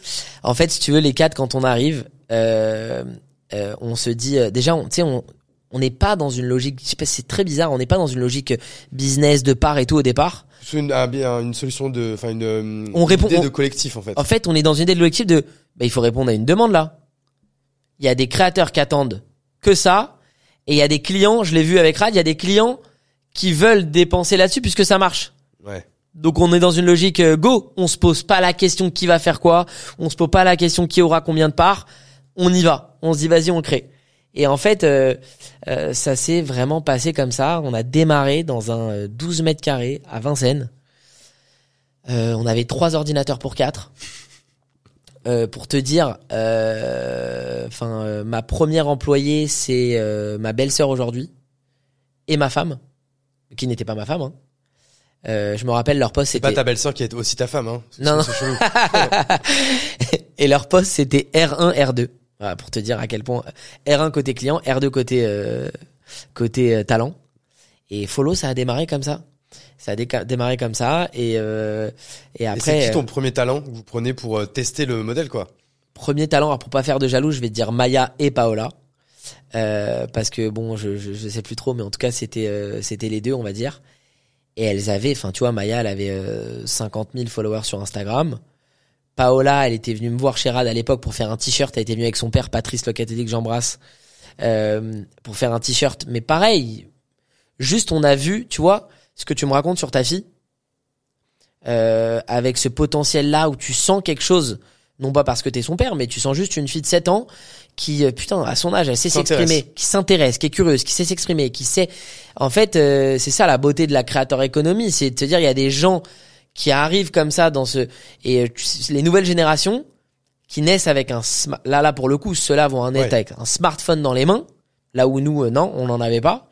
Et donc une agilité un peu naturelle de euh, créer de s'exprimer de parler de raconter de faire rire de monter. Et à Maya et Paola on avait cerné ce truc là en, en, en plus euh, en Parce que plus les deux étaient ultra jeunes, hein. Tu disais, Maya, elle avait euh, 15 ultra jeune, et, 13 euh, ans, 13 ans, euh, 13 ans Paola. Donc nous évidemment, on les rencontrait pas pareil. Enfin, tu vois, pour nous euh, si on, on lançait Follow, c'est de se dire les gars, on va mettre des règles en fait Ouais. sur un marché qui n'existe pas où il n'y a pas de règles. Et où ça aurait pu vite devenir la jungle. C'est devenu la jungle sur Ouais. une autre partie du marché. Mais de notre côté, c'est ça, c'est de se dire on va mettre des règles. On va prendre des juristes, on va parler aux parents, on va expliquer aux parents ce qui se passe parce que les parents étaient comme ça. Genre je pense que ça. même ils se rendaient même pas compte. Ils se rendaient même pas truc, quoi. compte. Mais attends, c'est compliqué aussi. Tu demandes, euh, enfin, c'est c'est c'est c'est archi compliqué. Enfin, je suppose que quand on va être euh, daron dans, dans enfin, on l'est déjà, mais Nous, dans, on comprendra dans peut-être 20 plus ans. facilement, tu vois. tu sais, dans 20 ans, je sais pas. Ouais, hein, dans 20 ans, il y a un nouveau truc qui va arriver, qui c'est va aller à clair. 2000 à l'heure. On va être en mode, wow, tu vois. Donc, euh, et donc voilà, Follow, ça démarre comme ça. On démarre en tant qu'agent. On est les quatre et on démarre en tant qu'agent d'influenceur à la à la base. En de la même manière qu'un agent de, de, de sportif euh, qui va gérer les intérêts de son poulain, quoi. On a cru en métier, au métier d'influenceur. Je, je suis désolé, hein, je dis influenceur, même si je le dis plus du tout parce que je veux qu'on se mette face à un flashback. Je le dis plus parce qu'influenceur pour moi ça n'existe pas, ça veut rien je, dire. Je trouve que le mot influenceur retrouve un peu ses lettres sens. de noblesse. Enfin, ouais, les lettres de noblesse, on va peut-être pas exagérer, mais mais ça va. Tu vois, parce qu'en fait, à un moment donné, influenceur, dans les dans l'inconscient, c'était vraiment euh, les gens de la télé-réalité, quoi. Oui, mais au-delà de ça, je trouve que ça veut rien dire. Ouais. T'es Ah. pas un verbe, t'es pas, t'es pas un, qui tu es. Enfin, non, non, tu crées quelque chose Oui. Maintenant, en fait, et, on et parle tu vois si ça influence ou pas. Ça, parce ça que peut- maintenant, on parle de créateur économie. C'est vrai qu'à l'époque, on parlait pas de créateur économie. Exactement. Et on et on mettait pas les influenceurs dans cette catégorie. Exactement. Ouais. Et surtout que nous, euh, enfin, on a pour vocation de se dire, plus tu crées des choses pertinentes, etc., qui intéressent un- un- une Mhm. audience, plus tu vas influencer. C'est de là ce terme-là qui arrive inf- influencer, parce qu'à la base, influencer, je trouve que c'est un terme très péjoratif. Ah, de ouf. C'était ta mère qui te disait, euh, tu te fais pas influencer. Ouais, c'est Donc c'est hyper péjoratif et on l'a rendu euh, euh, influenceur et du coup c'est une connotation d'achat derrière immédiate etc. Alors qu'en vrai de vrai Et de tu peux quoi. De, et de tromperie pas acheté, exactement tu l'achètes parce que Exactement. influencé, quoi. alors que tu sais on le voit un influen tu peux te faire influencer sur des idées tu peux te faire influencer sur enfin sur tout et donc du coup euh, et donc du coup voilà on s'est dit on croit en ce en ce en ce mouvement là on croit énormément en cette Gen Z cette Gen Z qui arrive qui va avoir une autre mentalité une autre manière de consommer Euh, etc Je pense qu'on n'est pas prêt, ouais. euh, et, euh, et on croit, et comme un chanteur, tu l'as dit, un acteur, un athlète, on va les accompagner de la même manière et on va leur offrir un service 5 étoiles. Et c'est comme ça qu'a commencé Follow. Ok, donc du coup, euh, vous trouvez euh, vos, vos deux premiers talents à ce moment-là, deux premiers, donc deux premières créatrices, influenceuses, ou Ouais. quoi. Et euh, je sais pas, tu, tu te rappelles les, euh, le- les, les premiers euros de chiffre d'affaires que vous faites, parce qu'en fait, bah, le business model, c'est que vous négociez par exemple un contrat, contrat publicitaire avec une marque, un annonceur, et vous, vous prenez un cut euh, Ouais. au passage. C'est ça votre C'était beaucoup model. sous forme de poste à l'époque, Ouais. il y a 7 ans. Poste. On vendait des postes. Mm. Et euh, en fait, on vendait de la vue. En, en clair, hein, c'était Mm. on vend un poste, mais on vend de la vue. Euh, et en fait, si tu veux, euh, pour la petite histoire, euh, le premier client, euh, nous on est comme des dingues parce qu'on a un premier client quoi qui va dépenser de l'argent, on est comme des fous. Ça se passe. Enfin, c'est une catastrophe. Une. Ouais, ca- tu peux pas dire la marque du coup peut-être. Euh, si, je crois que je peux dire la marque. Euh, je crois que c'est Emma et Chloé. Ok, je me rappelle très Voilà. bien. C'est très Les grave. Peut-être que c'est très grave, pardon, mes associés. Ouais, les box. Parce qu'en fait, ça, Emma et Chloé, c'est ceux qui ont aussi la Boxum. C'était des box. Comment il s'appelait le CEO de cette marque Peut-être Fabrice, non? Non. Je sais, j'ai, j'ai. Je- bah, D'ailleurs, je crois que son nom de famille c'est Cohen. Ouais, ouais, complètement. Mais euh, J'ai oublié son prénom. C'était il y a Et- 7 ans, ouais. Ouais. Et en fait, si tu veux, ça se passe très mal. On reçoit un mail comme ça. En mode, mais enfin, follow n'ira jamais loin. C'est une catastrophe. Ça a pas vendu ce que ça devait vendre, enfin ce que ça devait vendre. Euh, c'est dans, ça rentrait pas dans ses objectifs, etc. Et là, on se regarde avec mes associés, on se dit putain, est-ce que euh, c'est un business qui marche? Hmm. Est-ce qu'on n'arrête pas tout? Est-ce qu'on s'est emballé pour rien? On a pris un, on a pris un local. On a, tu vois, il y a quand même, on a créé une boîte. Enfin, c'est des grosses démarches quand même. Comme t'as pas beaucoup d'argent, tu mets tes derniers euros. On avait mis 1400 chacun en poche. 1400 euros sur la table, c'était, euh, il fallait que je gratte les fonds de tiroir. Et tu te dis, euh, pff, flemme, peut-être qu'on part en couille en fait. Tu sais, quand t'es les quatre Ouais. et que tout le monde te dit, euh, mais t'es un ouf, qu'est-ce que tu fais? T'as quitté ta boîte où t'étais archi bien, t'avais un bête de poste. Eux, ils ont arrêté leur boîte de chat. Enfin, les gens autour de toi te disent, mais t'es un baiser. Enfin, tu, tu, tu vas sur un métier qui existe même pas. Même pareil, c'est dur d'expliquer à tes parents ce que tu vas faire. Ouais. C'est compliqué, ils comprennent vraiment pas. Euh, ou certains font semblant de comprendre, mais ils connaissent pas le business. Et donc tu te dis, est-ce que t'arrêtes pas tout? Et finalement, euh, bon bah le fait d'être quatre, ça aide parce qu'on se remotive un peu les uns les autres, qu'on est une équipe de de de, de vrais euh, sportifs, de winners en fait. Vraiment les les quatre, on est euh, la gagne, la Ouais. gagne, le tous compétiteurs, on a tous envie de se donner euh, des challenges, des objectifs, etc. Et donc on y va et on continue et euh, voilà, euh, on fait, un, on- comme je te dis, premier client mécontent, sauf que on continue à bien encadrer nos talents et deux talents, puis quatre, puis cinq, puis six, puis huit, puis dix, puis douze. Forcément on recrute, les clients euh, affluent puisqu'ils continuent à faire leur poste et là on commence à créer un écosystème autour de Rad, autour de Rad. Autour de follow. autour de follow avec toujours ça tu vois ce que Rad aussi m'a appris. Love brand. Love brand. Follow ça doit être cool. Et euh, et ça doit euh, représenter un univers un truc auquel t'as envie d'appartenir. T'as envie de venir bosser avec nous. Peu importe ce qu'on fait t'as envie de venir. Ouais. parce que euh, parce que c'est ça qu'on essaye de créer. Et donc les créateurs de contenu d'un côté les clients de l'autre on commence à créer le follow euh, d'aujourd'hui Euh, la première année passe. Pareil, on décide de tout prendre, ce qu'on a gagné. On met tout sur la table. On prend nos bureaux dans le 9 Si je peux appeler ça des bureaux, c'était plus un espace de je sais pas un espace une, un espace d'influence mmh. où il y avait des jeux des, euh, euh, des, des, des, des, espaces pour se créer pour faire pour créer du contenu ça vous vous aviez mis des petits espaces en mode de studio un petit peu comme ça bah, franchement ouais c'était assez dingue même aujourd'hui enfin tu vois c'est c'était des bureaux qui n'existaient pas, ça n'existait pas. En fait, euh, toutes ces créatrices, toutes ces influenceuses, en fait, elles faisaient des vidéos dans leur chambre, chez dans leur elles, chambre. voilà. Donc quand elles disent putain, j'ai un espace où il y a une pièce bleue, une pièce rose, une pièce jaune, un panier de basket, du parquet, un écran géant, un, un baby foot 2.0. Enfin, tu vois, tu dis waouh, putain, c'est incroyable en fait. Je suis dans c'est quoi? C'est une c'est une influenceur house, c'est quoi? Et donc voilà, et donc on remet tout sur la table, on prend le pari de se dire on y va et on continue à fond. On crée notre pôle agence parce que pour l'instant on est des agents. Ouais. Sauf qu'on se rend compte que les marques affluent et plus les réseaux sociaux montent, plus on se rend compte que les marques ont besoin de conseils. Donc là où on avait que le pôle management, on crée un pôle conseil agence. Donc là, vous commencez à être également consultant. Ouais. Avec du, euh, vous vendez du conseil aux marques. Exactement. Pour leur, euh, leur stratégie d'influence. Exactement. Que vous restez quand même focus sur l'influence. Pour l'instant, on est focus sur l'influence. On ah, C'était pas oui, c'est ça qu'on en parlera après. Maintenant, euh, follow groupe. Exactement. C'est une, on va dire une, un peu une galaxie d'agences de de sous, bah, on va pas dire de sous-marque, mais de vertical. Ouais, de tout ce qu'il faut pour donner de l'influence à tes projets. ça, on en reparlera tout à l'heure, mais c'est en fait, c'est un truc de ouf, en fait, à quel point c'est le point commun que vous avez tous, là, les gens qui s'assient dans ce siège, c'est qu'en fait, vous, euh, pour scaler vos agences, vos SaaS, vos boîtes, vous faites tous, en fait, une suite de verticales qui se, en fait, qui se, qui se, qui, se complètent, qui complètent les unes aux autres. Complètement. Et c'est, en fait, c'est un truc de ouf à quel point c'est vraiment votre point commun à tous, quoi. Bah, en fait, je pense que comme t'es, quand t'as cette, euh, ce mindset d'entrepreneur, quand t'es confronté à des clients et tu te rends bien compte tu, tu t'as, euh, je sais pas si c'est du pif, je sais pas si c'est du, du, du bon sens, mais tu te rends compte d'un besoin que tu ne peux pas proposer une fois, deux fois, trois fois. Donc tu as envie de le créer et tu te rends compte que c'est cohérent avec ton offre et tu te rends compte que bah euh, quand tu vends une campagne d'influence, bah dans 95% euh, des cas, il y a du contenu. quand on veut faire de l'influence B2B, bah il y a du LinkedIn. Quand on veut faire donc tu vois, en fait, c'est là où c'est comme ça qu'on a créé Follow Group et je, je t'en parlerai ouais bien sûr.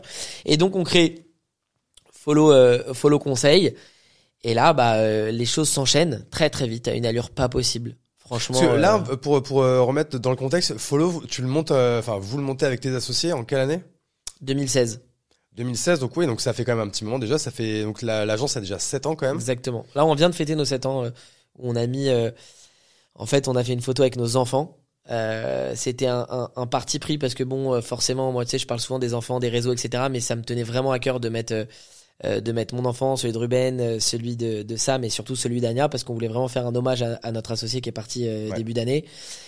Et, et maintenant, l'aventure a pris une autre dimension complètement depuis qu'il est parti. C'est plus du tout la même aventure et en fait tout ce qui se passe maintenant, le, moindre projet, la moindre chose, c'est pour lui. Et le fait de mettre sa fille en avant, euh, bah c'était un hommage qu'on voulait lui faire pour lui dire en aucun cas on va fêter nos 7 ans, mais on va juste penser à lui et le remercier pour tout ce qu'il a fait et donc voilà, on a fêté nos 7 ans de cette manière en faisant cette photo avec nos quatre enfants parce que. Et vous avez commencé, vous étiez tous des jeunes hommes. Exactement. Et maintenant vous êtes tous des hommes avec, euh, enfin des parents, etc. donc c'est ça qui est beau aussi. Exactement. Et donc euh, voilà, donc follow 7 ans, 2016. Euh, et, euh, et en fait, si tu veux, ça a été à une allure où même nous, on captait pas trop, tu vois. On, je me rappelle, au lancement, on se disait, mais attends, comment, enfin, on va avoir trois employés, ça voudrait dire que tu tournes ta tête, t'as 50 personnes. Ouais. T'imagines un peu la violence. en fait, ça, on, va, rentrer un peu dans le détail parce que c'est intéressant en fait de comment en fait on monte une agence et comment en fait très vite les débuts. En fait, en fait quand t'es bon, que t'as une bonne offre, que t'es bien entouré, franchement, euh, monter une agence qui marche, on va, c'est c'est cynique à dire, mais c'est pas compliqué. Mais ce qui est compliqué, c'est du coup c'est tout ce qui vient après parce qu'en fait ça, cette première année, elle est en général, elle est assez, d'ailleurs, elle est assez euh, exaltante. Mais en fait, c'est tous les problèmes qui arrivent après qui sont. Ce que je peux dire déjà, et pour euh, ceux qui nous écoutent, ceux qui nous regardent, c'est vraiment, j'insiste, les quatre, et c'est pas pour nous dévaloriser ou le syndrome de l'imposteur ou ce que tu veux, les quatre, on n'avait aucun hard skill. Mais aucun hard skills vraiment, à part peut-être Samuel, qui était de la bonne école, etc., et qui avait, euh, qui gérait, qui touchait un peu Excel. On, franchement, et là, tu vois, à l'inverse, sans nous jeter des fleurs, on avait de, de que des soft skills euh, à son maximum, chacun dans son domaine. Et on, on- comme tu l'as dit, on a réussi à créer une agence avec ça, sans argent, sans compétences, euh, parce que aucun. Alors moi, je suis le seul à avoir fait des études et j'ai fait l'ESG, j'ai fait trois ans, j'ai arrêté euh, en plein milieu parce que voilà, j'arrivais Ouais. plus à payer. Pas hashtag premier de la classe, quoi. Non, pas hashtag premier de la classe. Et d'ailleurs, euh, j'ai fait un format récréation avec Solal euh, que j'embrasse. Euh, mais donc non, pas du tout premier de la classe. Hashtag avant-dernier, middle. Enfin, je me débrouillais comme Ouais. je te disais à l'oral. Et donc du coup, on a réussi à créer cette agence-là, euh, juste avec euh, voilà des, des, des, des, des qualités, euh, une, une détermination à, à 3000% et une envie de vouloir bien faire les choses, euh, une, une bienveillance constante, vraiment. Je, je pense que moi, qu'être gentil, pas trop parce qu'on dira trop bon, trop con, etc. Mais d'être gentil, bienveillant avec les gens, je suis convaincu que ça t'amène du bon retour. Convaincu, Alors convaincu. ça pareil, moi je, crois beaucoup dans le karma et euh, 100%. et à un moment donné, alors c'est dur aussi euh, des fois, tu vois, de- d'être toujours bon, gentil, euh, tout ce que, enfin voilà, tout, euh, tout tout ce que tu veux, sans en fait, euh, en disant, en étant totalement désintéressé. Tu vois, pas, pas pour faire le philosophe, mais tu vois, je pense que c'est le seul truc que j'ai euh, re- retenu du lycée, de la philo, c'était Emmanuel Kant qui Ouais. disait qu'une action 100% morale, en fait, c'est une, une, une- c'est une action qui est une bonne action qui est totalement désintéressée. Ouais. Par exemple, moi, dans mon cas, je pense pas que ce soit toujours le cas, mais en fait, c'est pas grave. À la rigueur, en fait, c'est ce qui est, ce qui est, ce qui est important, en fait, c'est le résultat. C'est que tu fasses quelque chose de bien, mais pas une fois, pas deux fois, pas trois fois, mais tout le temps. Et en général, le karma te, te rend, te, te rend tout ça, quoi. Moi, pour moi, être un enculé, ça marche jamais. Ouais. Et euh, j'ai beaucoup de mal d'ailleurs avec ces gens-là. Et on parle de requins dans le business. Et effectivement, c'est vrai, je me suis rendu compte que dans ce business, euh, il y a des gens qui sont sur toi, qui attendent qu'une chose. Et c'est facile, en fait, de les éviter, hein, ces mecs, ces mecs-là. hein. Bah en fait, je te dis, moi, je suis vraiment de, euh, de, je sais que peut-être Ruben Chiche, il est de l'autre école, mais moi, euh, euh, tu me mets une gifle, je tends l'autre joue, vraiment. Ouais. Je, je, et, et, et ça a jusqu'à présent toujours marché. Euh, je, voilà, je trouve qu'être un enculé, en tout cas, ça a jamais aidé. Et donc, sur ces bases-là, c'est comme ça qu'on a créé Follow. Et, et, et après, derrière, de s'entourer de gens compétents. J'ai des employés qui sont plus compétents que moi, pardon. Et, et, et j'ai aucune honte de le dire. Parce que tu dois t'entourer. Aujourd'hui, on a une équipe de, de, de 100 personnes chez Follow. Ouais, ce que j'allais te demander, en fait, où est-ce que vous en êtes euh, aujourd'hui? Bah là, en fait, voilà, on est, on espère, euh, on espère. Donc, comme je t'ai dit, ça a été très vite, très, très, très rapide, à une allure pas possible. Euh, 2023, on espère faire 25, 25 millions de chiffres d'affaires cette année. Ouais, lourd. Euh, ouais, ouais, lourd. euh, on Ah, est... Sachant qu'en fait, encore une fois, hein, quand les gens euh, comprennent vraiment bien ce modèle d'agence, euh, faire 25 millions, c'est quand même une prouesse. Il n'y a pas beaucoup d'agences, enfin de jeunes agences euh, qui arrivent. Il y en a bien sûr, il y a des agences qui sont là depuis euh, 10, 20, Bien 30 sûr. ans, etc. Mais c'est pas, c'est pas, c'est pas, c'est pas simple.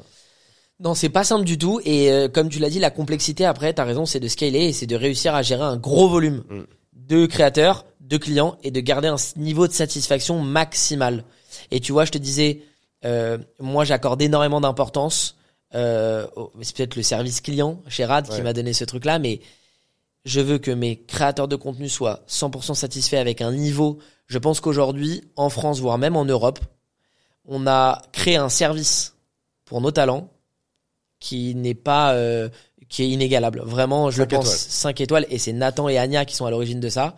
C'est- on a craqué un truc qui fait que quand un talent rentre chez Follow, il est parfaitement encadré, parfaitement accompagné de sa signature à euh, euh, sa gestion de, de, de collaboration, à, euh, à tout ce qui passe par là en fait. Et il a qu'un main focus, c'est de faire ce qu'il sait faire, c'est de créer du contenu. Parce que, en fait, alors ça, tu vois, ça, ça m'intéresse. J'ai deux questions euh, là-dessus. Euh, bah, en fait, sur quoi exactement vous intervenez? Alors, on a bien compris. Vous faites un peu le, le lien en fait entre des annonceurs, entre des marques et du coup et les talents. Euh, mais je suppose que vous, vous ne faites pas que ça. Ça va être quoi un peu votre champ d'action et le champ des possibles quand on rentre euh, chez Follow? Alors, quand tu rentres chez Follow et que t'es un client, parce que du coup, pour, pour terminer sur ce service 5 étoiles, pardon, non, c'est pas grave, c'est, euh, on veut retrouver le même service 5 étoiles chez un client. Moi, je dis à mes commerciaux, à mes, à mes, à mes experts influence, je leur dis, le client, tu dois le positionner au sommet. Il y a, y a pas de oui, mais il m'a dit ça, et il m'a demandé un truc pour le lendemain.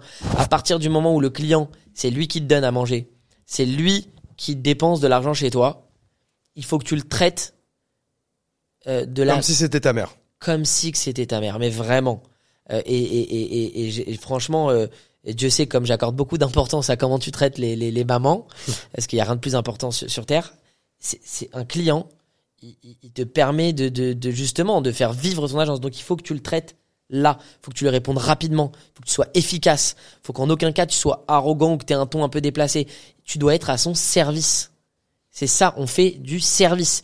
Et quand tu fais du service, si tu n'es pas bon dans le service, t'as rien à faire là-dedans. Ah, Exactement. Tu dois avoir un relationnel parfait. Tu dois être vif, efficace, etc. Et moi, j'accorde beaucoup d'importance. Donc, comme je t'ai dit, ce service 5 star d'un côté comme de l'autre.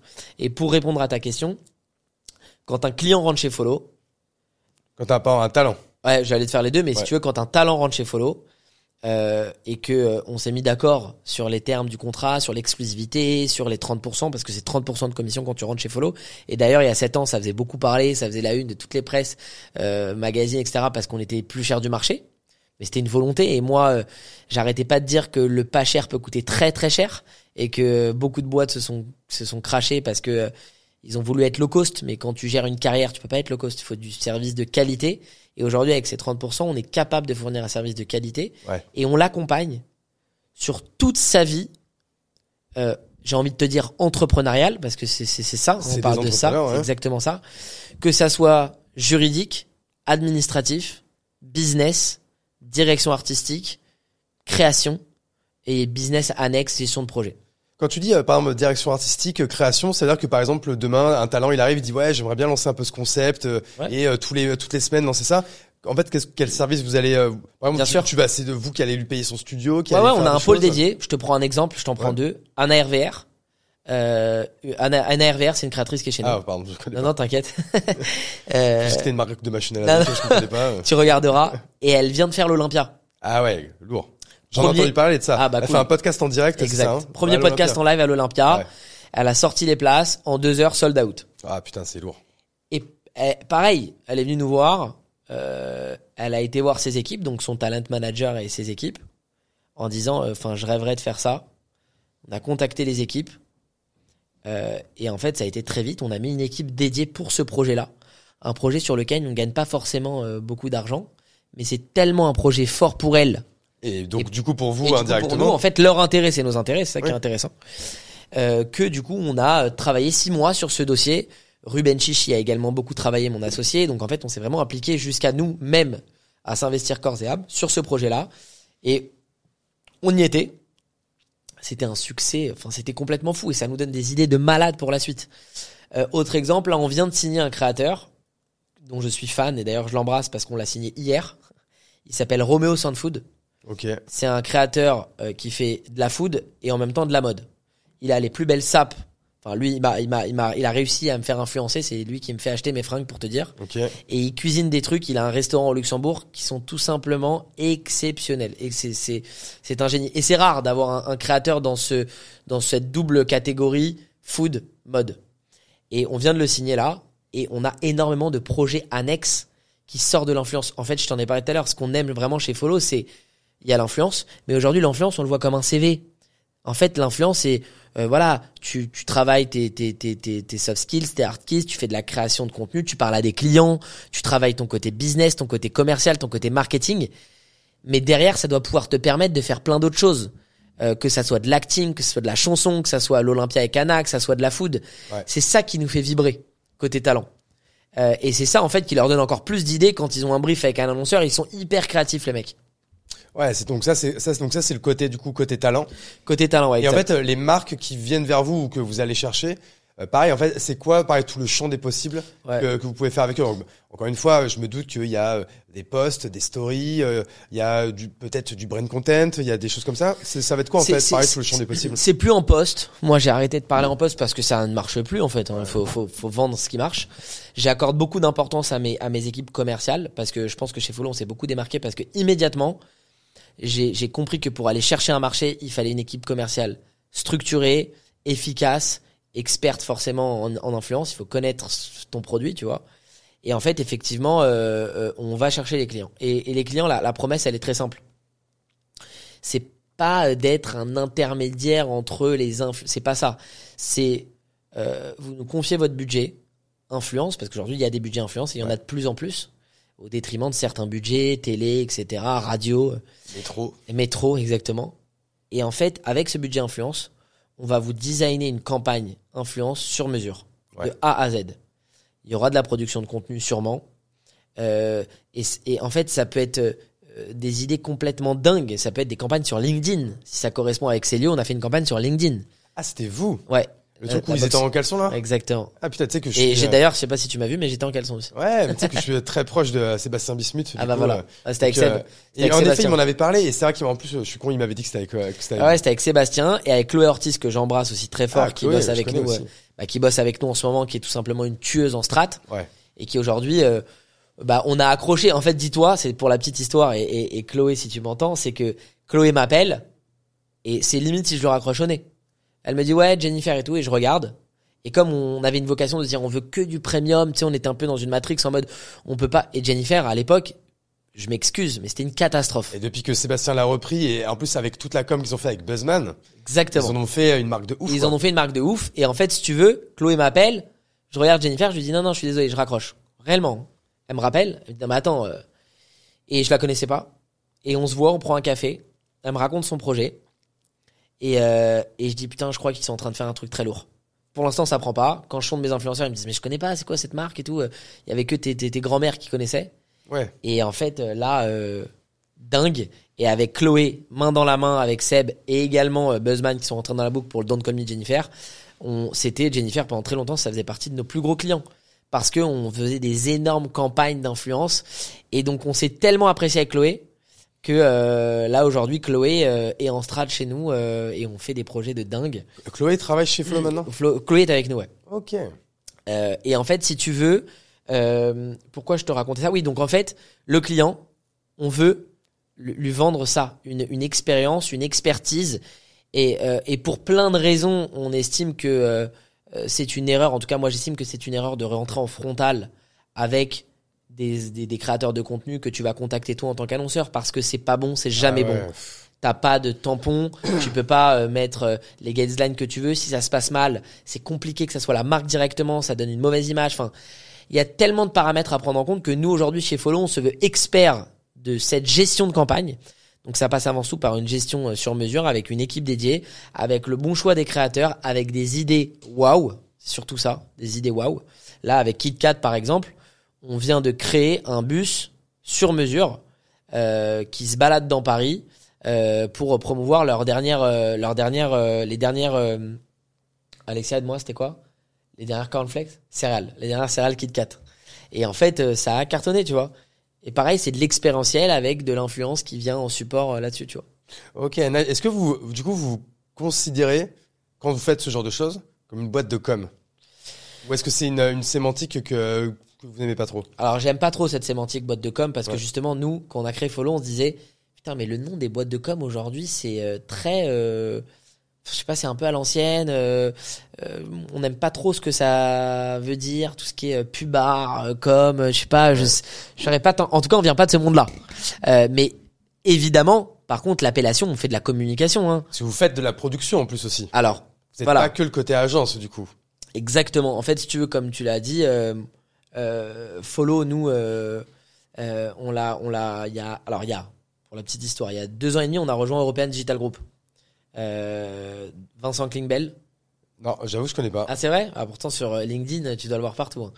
Euh, écoute tu sais moi, que moi, je vais pas beaucoup sur LinkedIn en fait. Hein. bah, j'y crois pas. On- J'y crois pas. On en parlera tout à l'heure. Il a dit qu'il allait pas beaucoup sur LinkedIn quand même. non, tu c'est très C'est optimisé. un hein. scoop là ce que tu viens de donner. Franchement, tous les posts sont à- d'une semaine à l'autre, ils sont. Ce que tu veux dire, c'est que tu scrolles pas et tu vas ils pas sont regarder. programmés et en fait, moi, du coup, j'y vais plus quoi. Ok, intéressant. Ouais. Euh, bon, tu regarderas Vincent Klingbell. En gros, bon, euh, tu sais, euh, les trois premières années de follow, on a été énormément sollicité. Euh, je te passerai des noms, mais bon, plein de, de célèbres, de têtes d'affiche qui sont venus Ouais, nous qui ont, voir. de- qui ont essayé de vous. Voilà, de nous racheter. De vous manger quoi. Ouais, ouais, de nous racheter. Alors, je sais pas si c'était euh, péjoratif et tout, mais en tout cas, ils voulaient euh, prendre des parts. Et en fait, on n'a jamais, jamais, jamais. C'était notre bébé. On faisait un rendez-vous, on donnait pas suite parce que la vision, elle était euh, rien à voir avec ce qu'on voulait. Il Et vous avez jamais levé d'argent aussi. Là, jamais, c'était fonds propres. Je t'ai dit 1000, euh, 1700 euros chacun. euh, 400 balles, ouais. Ouais, 1400 exactement, 1450 euros chacun. Et en fait, bon, 1, 2, 3, 4 euh, qui viennent nous voir, on donne pas suite. Jusqu'au jour où je rencontre ce fameux Vincent Klingbell. Euh, et là, euh, bon, bah, coup de cœur. Tu vois, je te parlais de bienveillance tout à l'heure. C'est l'homme le plus bienveillant que j'ai rencontré dans ma vie. Qui est, c'est devenu un peu un mentor pour moi, tu vois. Parce que, euh, que ça soit ses valeurs au niveau famille, son humilité, sa manière de gérer ses business. Enfin, le mec, il a revendu sa boîte. Il avait une boîte qui s'appelait Ametix, il l'a revendue. Et il s'est fait approcher par Montefiore avec Eric Bismuth, qui est l'un des plus gros fonds euh, du monde, en fait, j'ai envie de te dire. Et il a créé ce projet European Digital Group de faire des ultra spécialistes de chaque expertise, en fait. De l'accélération digitale. Donc, euh, Donc lui, c'est quoi C'est un conglomérat d'agences en fait? Euh, c'est un conglomérat, ouais, c'est en fait, exactement, c'est de réunir les agences les plus expertes, Sur leur verticale. t'as tout compris, Ouais. sur leur verticale et créer des synergies. Donc, European Digital Group, parce qu'on se veut être européen et inter, créer des synergies entre toutes ces agences, parce qu'elles se veulent expertes dans leur secteur, et créer un mastodon de, créer un mastodon, en fait, tout simplement. Et quand t'as dit que t'avais donc intégré, c'est quoi C'est vous avez été racheté ou il a pris des parts Comment ça se Pris- passe part, de, par- part de participation. Donc, c'est-à-dire qu'ils sont arrivés, ils ont pris des parts de partici- participation, pardon, minoritaires. Ok. Donc, on est resté majo, euh, rien de, cha- vraiment, Avec cash out au passage quand même. du coup, Exactement. pour vous. Sauf que c'est très minime. euh, Enfin, enfin, c'était c'était symbolique il y a deux ans et demi, je crois. Ouais. Et en fait, si tu veux, euh, ce qui nous plaisait, nous, c'était la vision. C'est de se dire, on intègre un groupe, on rentre dans un monde qu'on ne connaît pas. Encore une fois, je te dis, on n'a pas forcément fait d'études. Euh, pour l'instant, jusqu'à présent, on traitait avec des, des, des, des petites marques, enfin, qui, qui, qui avaient des petits budgets, avec euh, des, des créateurs de contenu, mais on n'avait pas intégré ce monde euh, fond d'invest, costume cravate, si tu vois ce que je veux dire. Et, euh, et donc Vincent, coup de cœur, je le présente à mes associés, coup de cœur. Tout se passe comme sur des roulettes. Il n'y avait pas euh, un, euh, euh, il y avait pas un couac, si tu veux. On rentre chez EDG, on rejoint des boîtes comme Ores, comme AdsUp, euh, donc chacun euh, vertical, tu vois, chaque- chacune leur verticale. Et euh, AdsUp est chez eux aussi. Ouais, exactement. Ok. AdsUp est, euh, est chez eux. Et en fait, euh, bah, c'est là où ça, quand même, ça, les promesses de Vincent ont, ont- ont marché. Puisque, enfin, ça a été une explosion, tu vois. Ça a été une explosion aussi bien dans les recrutements qu'on a fait, la pertinence des recrutements, les conseils qu'il nous a donnés.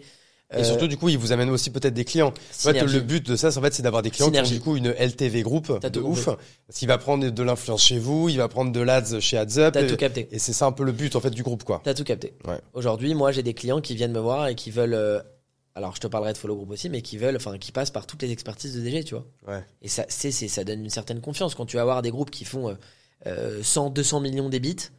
Quand tu leur dis que t'es follow et que t'as euh, à l'époque euh, 70 personnes, c'est pas la même quand tu lui dis que tu fais 50 millions d'ébits et que t'es 3000 employés euh, à, à- à l'échelle de DG, tu vois. Ouais.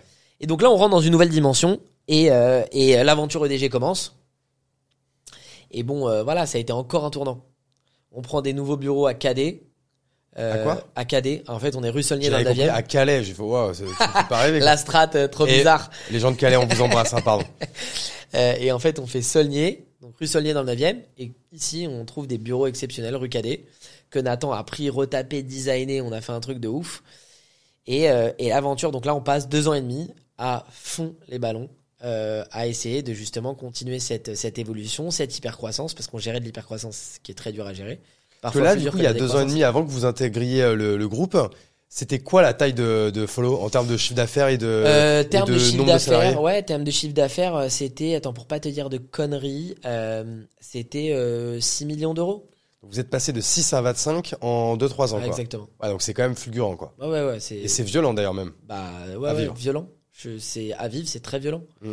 Euh, parce que t'es dépassé, tu te sens dépassé. Et heureusement, en fait, ce move, il a été, il a été, euh, il a été, je pense, smart. Pourquoi? Parce que euh, d'autres pourraient se dire non, mais euh, enfin niveau financier, c'est pas forcément la meilleure chose. Tu veux garder 100% de tout le gâteau, tu vois, tu peux. Mais en fait, quand tu penses sur le long terme, euh, je pense qu'il faut mettre de côté ce, ce truc-là. Il faut vraiment se dire. Ouais. euh, Faut arrêter de se branler sur les pourcentages, les parts, les machins. Enfin, à un 100%, moment donné, euh, 100%. si t'es si aligné avec ta vision et sur, sur ce que tu veux faire sur les 2, 3, 4, 5 prochaines années, euh, Faut mieux, surtout mieux aller comme ça, quoi. faut Enfin, surtout pas compter en mode ouais, mais si j'ai 15% et que je. Enfin, si t'es confiant dans Déjà, si ton. tu fais un exit un jour, sois content, en fait. Parce que Déjà- tout le monde ne fait pas d'exit, en fait, quoi. Déjà, si tu fais un exit un jour, sois content.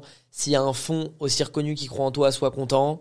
Euh, Si tu crois en toi, parce qu'en fait, ta vie ne s'arrête pas à ça non plus. Moi, tu vois, ma vie ne s'arrête pas forcément à follow. Euh, je crois en mon potentiel, je crois en l'association avec mes associés, je crois en tout ce qu'on peut créer, je crois en la créateur économie et, euh, et je suis euh, ravi d'avoir fait ce, ce, ce, ce, ce, ce, move-là avec mes associés. Et donc, du coup, euh, comme tu l'as, voilà, hyper croissance, euh, on double, voire même on triple, je crois, notre chiffre d'affaires. Et on décide de passer follow group. Ok. Et c'est là où on décide de se dire, ok, euh, on rencontre euh, euh, constamment des clients et ils ont des demandes. Et en fait, on a créé quatre nouvelles verticales qu'on n'a même pas encore réellement sorties. On a sorti Andy. En- quand je te dis sorti, c'est communiquer sur Andy. L'entité c'est quoi Andy? Andy, c'est l'entité de célébrité marketing. En fait, ça, ça s'écrit comment? A-N-D-Y. A-N-D-Y. Ouais. ok. Et en fait, euh, c'est un hommage à, à- à Andy Warhol, mais surtout End euh, pour euh, poignée de main. Ah, pour la Ouais. poignée de main. Ouais. Parce qu'en fait, c'est marrant. Hier, il y avait, euh, tu dois sûrement connaître, il y avait euh, Louis Marty, Ouais. cofondateur du, enfin, CEO du coup de Merci Andy. Merci Andy, donc, euh, c'est pour ça que je te demandais si t'as. si Ah oui, non, non, pareil. c'est c'est End poignée de main et c'est pour la- le rappel de t'es à cette poignée de main de n'importe quelle personne sur Terre, ce qu'on disait tout à l'heure. Et on a créé Andy euh, pour la simple et bonne raison que voilà, on, on, on s'est rendu compte qu'énormément d'annonceurs nous demandaient, nous disaient, euh, est-ce que vous avez de la célébrité, est-ce que vous avez de l'acting, est-ce que et en fait, on se rendait compte que dans cet écosystème, personne les encadre réellement. Et s'ils sont encadrés, ils connaissent pas vraiment l'influence. Euh, et donc, on, le modèle, il est très simple. On s'est associé à quatre entrepreneurs sur les quatre verticales, les quatre entités. Euh, là, en l'occurrence, c'est Corentin Le Boubenec qui sortait de chez Elite, qui avait un, backlog énorme avec, euh, tu vois, un background pardon énorme avec Elite, que ça soit en termes de célébrité, que ce soit en termes de- d'annonceurs. Et en fait, si tu veux, on a créé Andy. Donc, sur cette verticale, en fait, vous allez faire la même chose que vous faites avec les talents influenceurs. T'as tout compris. Mais avec, du coup, on va dire les célébrités. Donc, les célébrités, c'est quoi? C'est euh, dans la chanson, le, C'est des le- personnes le qui ne sont pas connues grâce à, à, à, au À la création à l'influence. Ok, Exactement. donc c'est tous les autres, quoi. T'as tout compris. Et vous avez déjà signé des noms ou pas encore? Vous Euh, alors en fait, en ou- signature, on, on temporise un peu. En revanche, on a fait un deal avec euh, Adèle Exarchopoulos et euh, Yves Saint Laurent. On a fait des deals avec euh, Pio Marmaille. On a fait des deals avec, franchement, un beau paquet de célébrités et Ça, en fait, à chaque fois, tu fais quoi pour eux, concrètement, par exemple Ah là, pour le coup, c'est euh, Yves Saint Laurent qui vient nous voir. On cherche une tête d'affiche française, etc. Enfin, C'est avec toi des qui castings. leur donne un Et moi, je leur dis voilà, on est plugué avec un tel, un tel, un tel. Elle pourrait vous correspondre. Elle, et en fait, on va dire qu'on a une facilité d'accès où on peut rapidement organiser un call.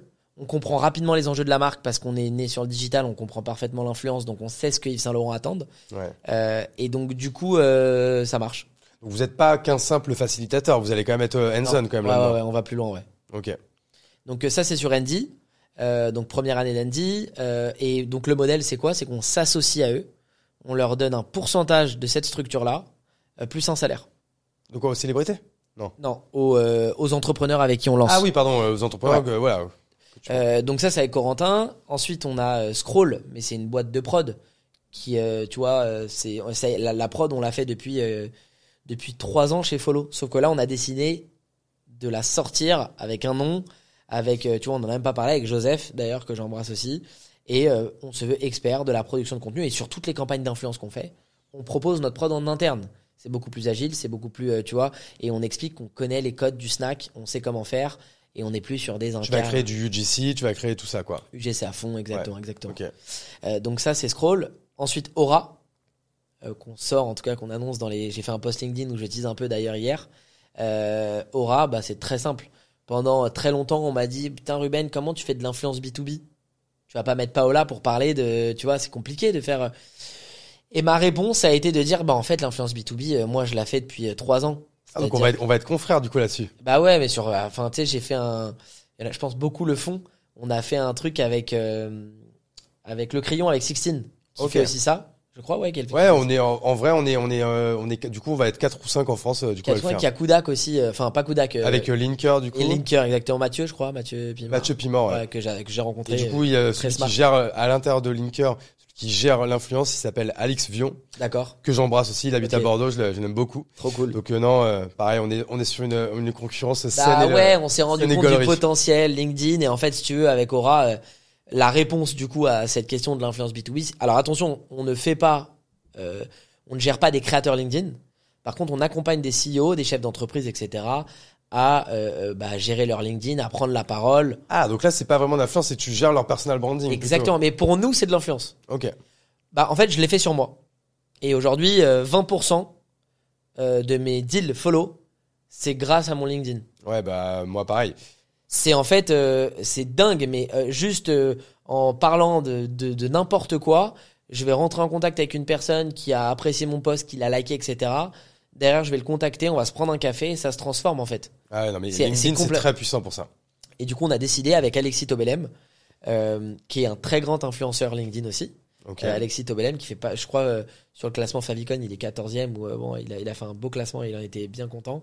Euh, on lance cette, cette verticale qui s'appelle Aura, euh, où on accompagne et on accompagne déjà une, une trentaine, quarantaine d'entrepreneurs, aussi chez EDG du coup, forcément parce qu'ils ont tous ce besoin à prendre la parole sur LinkedIn, sur TikTok, sur Insta, et en tout cas à, à- à le personal branding qu'on connaît et qui a, qui, Là, qui c'est quoi? C'est des forfaits mensuels qui payent et c'est quoi? C'est de la formation? C'est de la masterclass? C'est euh, forfait. Alors, on fait euh, de l'employé advocacy énormément aussi pour, pour des grosses boîtes. Euh, mais c'est souvent, euh, pour du personal branding, c'est des forfaits mensuels. Euh, où on t'accompagne sur un an à prendre la parole tant de fois sur LinkedIn. On va, c'est beaucoup de jus de cerveau aussi. On va Vous allez écrire aussi pour eux? On va complètement écrire. C'est du clé en main. Mais c'est-à-dire que pour ça, euh, la, la formule d'Alexis qui est, je trouve, très très bien faite, c'est qu'on va rentrer dans le cerveau de l'entrepreneur. Sinon, c'est trop compliqué. On peut pas euh, demain signer un contrat et te faire tes posts LinkedIn, ça n'aura aucun sens. Ouais, non, Il faut avoir 4-5 sessions exactement. Ouais. Euh, donc voilà, ça c'est Aura. Et enfin, la dernière, mais que je peux pas te raconter là, qui s'appelle Cover. Euh, bon, tu couperas, mais euh, en vrai, parce que je peux pas, je l'ai pas En vrai, je couperai pas. je fais pas de. Eh ben alors tu cut. couperas pas, mais en tout cas elle s'appelle Cover et c'est une nouvelle entité qu'on n'a pas encore sortie et qui vient compléter. Et vous, que le, le podcast peut sortir en janvier ou quoi hein Peut-être que vous l'aurez, que vous aurez Ah peut-être qu'on l'aura depuis. sorti. Bah c'est à toi de me dire ça sort quand? C'est à toi de me dire si tu veux. Je peux peut-être dans les derniers, du coup, fin Le janvier. jeu. Non non mais en vrai détente. En vrai ça s'appelle Cover et en fait on va faire de la presse 3.0. Alors, c'est-à-dire? C'est-à-dire qu'aujourd'hui la presse est beaucoup basée sur en fait on s'est clairement rendu compte qu'il y avait beaucoup de presse écrite, OK, classique Ouais. et sinon c'était des, des agences de presse qui nous contactaient pour avoir nos créateurs de contenu et faire euh, ce qu'on connaît, venir à des événements, ouvrir du gifting, etc. on s'est dit ok, il faut repenser ça. Et en fait, on, on pense que euh, euh, la presse nouvelle génération, ça va être beaucoup axé sur l'expérientiel. Euh, et c'est sur euh, euh, quelle expérience tu vas faire vivre aux créateurs de contenu. Euh, il faut de la presse, il faut de la presse écrite, on, l'a dit, c'est important, il faut garder ce truc-là. Par contre, pour tes créateurs de contenu, ça suffit de leur envoyer du gifting avec un sac. Je le vois chez Follow, ils ont des montagnes de sacs dans leur casier qui n'ouvrent même plus. Ah ouais. Déjà, c'est du gâchis. Euh, c'est pour la planète, c'est une catastrophe parce que tu as des sacs plastiques de partout. Et en plus de ça, ils ne les ouvrent plus. Donc, si t'es pas complètement différenciant, si tu fais pas vivre quelque chose de waouh, ça marche pas. Et nous, on va se baser sur ça, sur ce constat-là, pour créer une nouvelle ère d'agence de presse 3.0. Ok, nice, on aime bien. Et voilà, et tout ça, c'est Follow Group. Et euh, Et, euh, ton, euh, et ton but, c'est quoi? C'est tous les ans ouvrir une nouvelle verticale Tous non, les ans non, ouvrir non, non, non. Alors en fait, déjà, euh, j'ai appris un petit peu et le travail est monstre, monstre, monstre. Tu sais, on pensait aussi de se dire, ouais, on va créer ça. On va... Enfin, moi, je, moi, je suis le pro d'avoir des idées, etc. Mais derrière, il faut assumer. Ouais, c'est ça. Putain de assumer. quoi. Ouais, exactement. Il faut assumer, il faut prendre le temps, il faut euh, t'organiser. Euh, Alexia m'aide beaucoup euh, là-dessus. Alexia qui a démarré. Alexa qu'on embrasse aussi. Ouais, qu'on On embrasse. embra- On a embrassé beaucoup de gens. Ouais, on a aujourd'hui. embrassé beaucoup de monde, mais Alexia, pour le coup, elle a démarré en stage chez nous. Elle a postulé en faisant euh, une vidéo sur LinkedIn avec une box, avec un truc de complètement dingue. Et en fait, elle a postulé sur LinkedIn. J'ai été juste époustouflé de voir la manière dont elle. Parce qu'aujourd'hui, ça se fait beaucoup. Et, et- mais vraiment, aujourd'hui, c'est presque commun de le faire. Sauf que quand elle l'a fait il y a, il y a deux ans, Ouais, c'était pas commun. c'était pas commun. Et en fait, ça m'avait tellement surpris. J'ai tellement vu ses soft skills sans connaître ses hard skills, juste sur ce qu'elle a proposé, que en commentaire, je lui ai dit, Alexia, je veux même pas te rencontrer, t'es engagé. c'est ça qu'on aime. Et voilà. Et en fait, je, je dirais pas que j'ai j'ai eu de la chance. Je pense que c'est euh, pareil, le destin. C'est, euh, mais euh, je me suis retrouvé avec une fille avec moi pour m'aider dans mon quotidien, etc. Ultra brillante, euh, qui m'a aidé sur plein de choses, qui m'a aidé du coup à avoir mon cerveau un peu plus libre. euh, pour pouvoir créer, etc. Elle comprenait les enjeux, elle avait, enfin franchement, elle avait tout capté très vite. Et là aujourd'hui, elle est en, en alternance chez nous. Euh, donc voilà, bientôt CDI, j'espère. Eh ben écoute, c'est tout ce qu'on lui souhaite Voilà. également. Comme je vois qu'il est quand même bientôt Ouais, midi, je vais devoir peut-être te, te libérer. C'est quoi toi ta, hum, ta vision en tant que CEO chez Follow? Tu te vois euh, y être encore, je sais pas, 5 ans, 10 ans, 15 ans, peut-être c'est une boîte que tu garderas toute ta vie. C'est c'est quoi un peu ton... C'est quoi ta vision là-dessus? Déjà, je me suis rendu compte d'un truc en faisant euh, la première sortie, le premier exit, là, sur euh, le premier LBO il y a deux ans avec EDG. C'est que, euh, putain, on, on- on- on a des objectifs, on est comme des dingues pour les atteindre, mais en fait, quand tu les as atteints, tu te rends compte que le moment le plus plaisant, c'est le parcours. Ouais. Mais ça, c'est dingue et c'est dur de s'en rendre compte. Et, et je, je sais pas si beaucoup comprendront ce que je vais dire, mais Si en fait, et que la satisfaction de l'atteinte de l'objectif, et ben en vrai, elle est un peu éphémère quoi. Ça dure pas longtemps. C'est comme quelqu'un qui dit putain, mon objectif, je veux absolument faire un million d'euros de chiffre d'affaires. Et là, t'atteins le 1 million d'euros de chiffre d'affaires. Limite euh, auto high five. Ouais. Et puis et après bah maintenant euh, go euh, go 2 millions en fait quoi. Et puis, Go 2 millions. Et puis euh, tu pars sur autre chose en fait. Ouais. Et c'est là que en fait c'est comme si euh, toute ta vie tu te tu te rêves euh, une nana et puis d'un coup tu l'embrasses. Puis que tu te dis en fait euh, moi ce que je préférais c'était la draguer quoi, tu vois. C'est euh, un, peu la même chose quoi. C'est un, peu ça. Et donc déjà ça, de se dire euh, que putain d'être euh, remercie tous les matins de ce que t'as. Remercie tous les matins de ce que t'as. Tu sais, tout à l'heure on disait putain il y a pas beaucoup qui font des exits, il y a pas beaucoup. Sois satisfait de ce que t'as parce que c'est vrai que quand je fais le feedback de mes 7 années chez Follow, quand on était les quatre et que Nathan était avec nous, bah tu sais en fait euh, c'était le vrai bonheur en fait. C'était le vrai bonheur. Putain on était les quatre, on était bien, on était en bonne santé, tout allait bien. Et, et ta vie elle peut basculer du jour au lendemain du jour au lendemain. Donc ne sois pas trop gourmand, ne sois pas très que focus euh, million. Euh, essaye de te centrer sur euh, sur toi, sur euh, sur ta vie, sur ton bien-être. En fait, pour moi, c'est la base, sur ton bien-être, sans forcément être un robot. Ceux qui te disent, je me lève à 5 heures, je prends 1000 trucs, je prends ma... non, sans être un robot. euh, pense à toi. Pense à, à, évidemment tes enfants, ta femme, etc. Essaye de te concentrer sur toi, que tu sois bien dans ta tête. Profite tous les jours, crée des belles choses, crée des choses que tu as envie de faire. Évidemment que le but, c'est quand même de se dire à terme, tu as envie que ça te rapporte de quoi vivre et, et de quoi Évidemment. prospérer. Évidemment.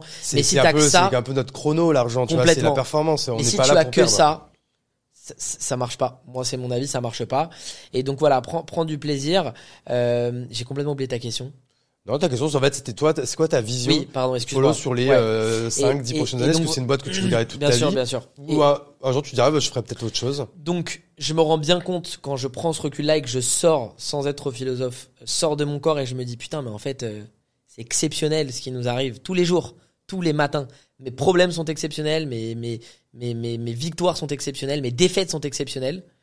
Euh, quand tu te rends compte de ça, tu te dis putain, mais tu te, tu, si, si je peux garder follow toute ma vie, je le garderai toute ma vie. Ouais. Ça, c'est la première chose. La deuxième chose, c'est que là, on est beaucoup sur un modèle de croissance externe.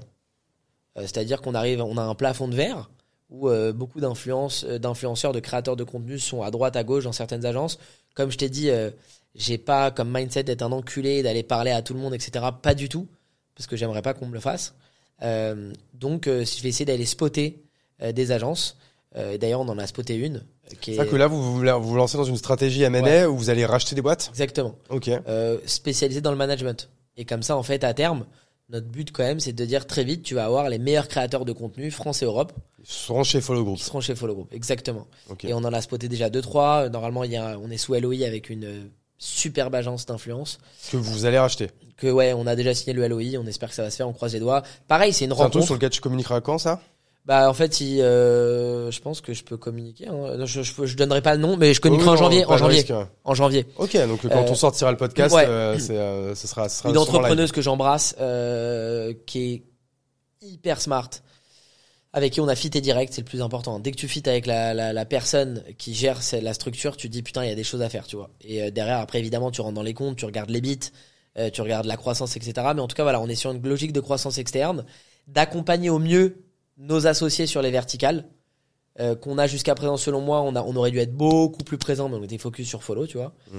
et euh, continuer ouais à, ma, ma vision en fait c'est de se dire veille constante des nouveaux réseaux sociaux qui arrivent parce que ça arrive très fort que ce soit Discord que ce soit euh, euh, Twitch on savait mais vraiment je, je pense qu'il y a des choses qui vont sortir assez balèzes évidemment l'IA il faut euh, rester attentif dessus parce que euh, influenceur virtuel on faut voir ce que ça donne ça n'a pas été encore craqué mais il va Je se crois qu'il y a déjà hein, des comptes Insta avec euh, genre euh, du full fake. Ouais, ouais, je les ai vus, je les ai vus, voir ce que ça va donner parce que je pense que ça coûte énormément d'argent. Et évidemment, un business, tu vois, nous chez Follow, on a été rentable day one. Et pour moi, ma vision aussi d'un business, c'est d'être rentable day one. Donc C'est le forcément, modèle agence, quoi, ouais. c'est le modèle agent. Si tu perds de l'argent, c'est compliqué. Euh, donc ouais, voilà, ma, ma vision aujourd'hui, c'est faire en sorte que Follow Group soit euh, l'épicentre de l'influence en Europe, vraiment. Et qu'en fait, quand tu veux faire une campagne d'influence, tu te dis que chez Follow Group, tu seras servi aussi bien sur ta création de contenu, aussi bien sur ta strat, aussi bien sur tes créateurs de contenu, et tu auras une sorte de- d'influence euh, groupe clé en main pour euh, ta campagne. Donc voilà, ça c'est ma vision. Et comme je t'ai dit, en, en tant qu'entrepreneur, c'est euh, continuer à faire ce que je fais, m'éclater, ne pas me prendre la tête, être bon avec les gens euh, autour de moi, prendre bien soin de ma famille, et, et voilà, c'est tout ce qui compte. Ouais, écoute, franchement, ce sera le, le mot de la fin. En tout cas, merci beaucoup, Ruben. Moi, j'ai trop kiffé ce moment. Là, je, je regardais ma montre, je dis putain, ça fait déjà plus d'une heure et demie qu'on euh, parle. Il est 11h45. Et c'est l'heure de quoi? Ça va être l'heure de déjeuner, de prendre un sandwich, non? D'un club sandwich. Exactement. Et tu sais, attends, euh, je fais, euh, je fais un aparté là-dessus. Je vais sûrement être obligé de changer le nom. Ah, pour, du que- podcast? Parce que figure-toi que comme un con, j'avais pas vérifié. Il et ce pris. nom était pris. Par qui? Et en plus, j'ai pas de bol par des avocats. Ah merde. un- qui ont un, un- un podcast qui s'appelle Club Sandwich Légal. On les embrasse aussi, hein, parce que. On les embrasse, mais je comprends pas trop le lien. Mais Euh. je pensais être, le- euh, être le seul à avoir cette idée de merde. Et en fait, apparemment, je n'étais pas le seul et il l'avait déjà mis. Donc, écoute, on va sûrement changer. Donc, euh, même quand ce podcast sortira, je pense que ça va s'appeler La Chapelle TV ou La Chapelle Radio. Tu vois, j'essaie de mettre en fait une cohérence entre ma galaxie de médias et ma galaxie d'agence qui s'appelle la le, le- La groupe s'appelle ouais. La Chapelle. Je me suis dit bon, peut-être que c'est un mal pour un bien et que du coup, on va voilà refaire une identité de marque un peu unique. J'aurai Euh, toujours euh, club sandwich dans mon cœur. Il y aura toujours une c'est connotation. ça. Et euh, bientôt, ce sera du coup Bon Miam Miam, la marque euh, que je lancerai avec ma fille. Magnifique. Very soon. Restez, cool. restez connectés. Merci beaucoup Ruben. Merci à toi Hugo. trop kiffé l'échange. Pareil. Et on vous dit à bientôt. À très vite. Salut les amis. Ciao ciao.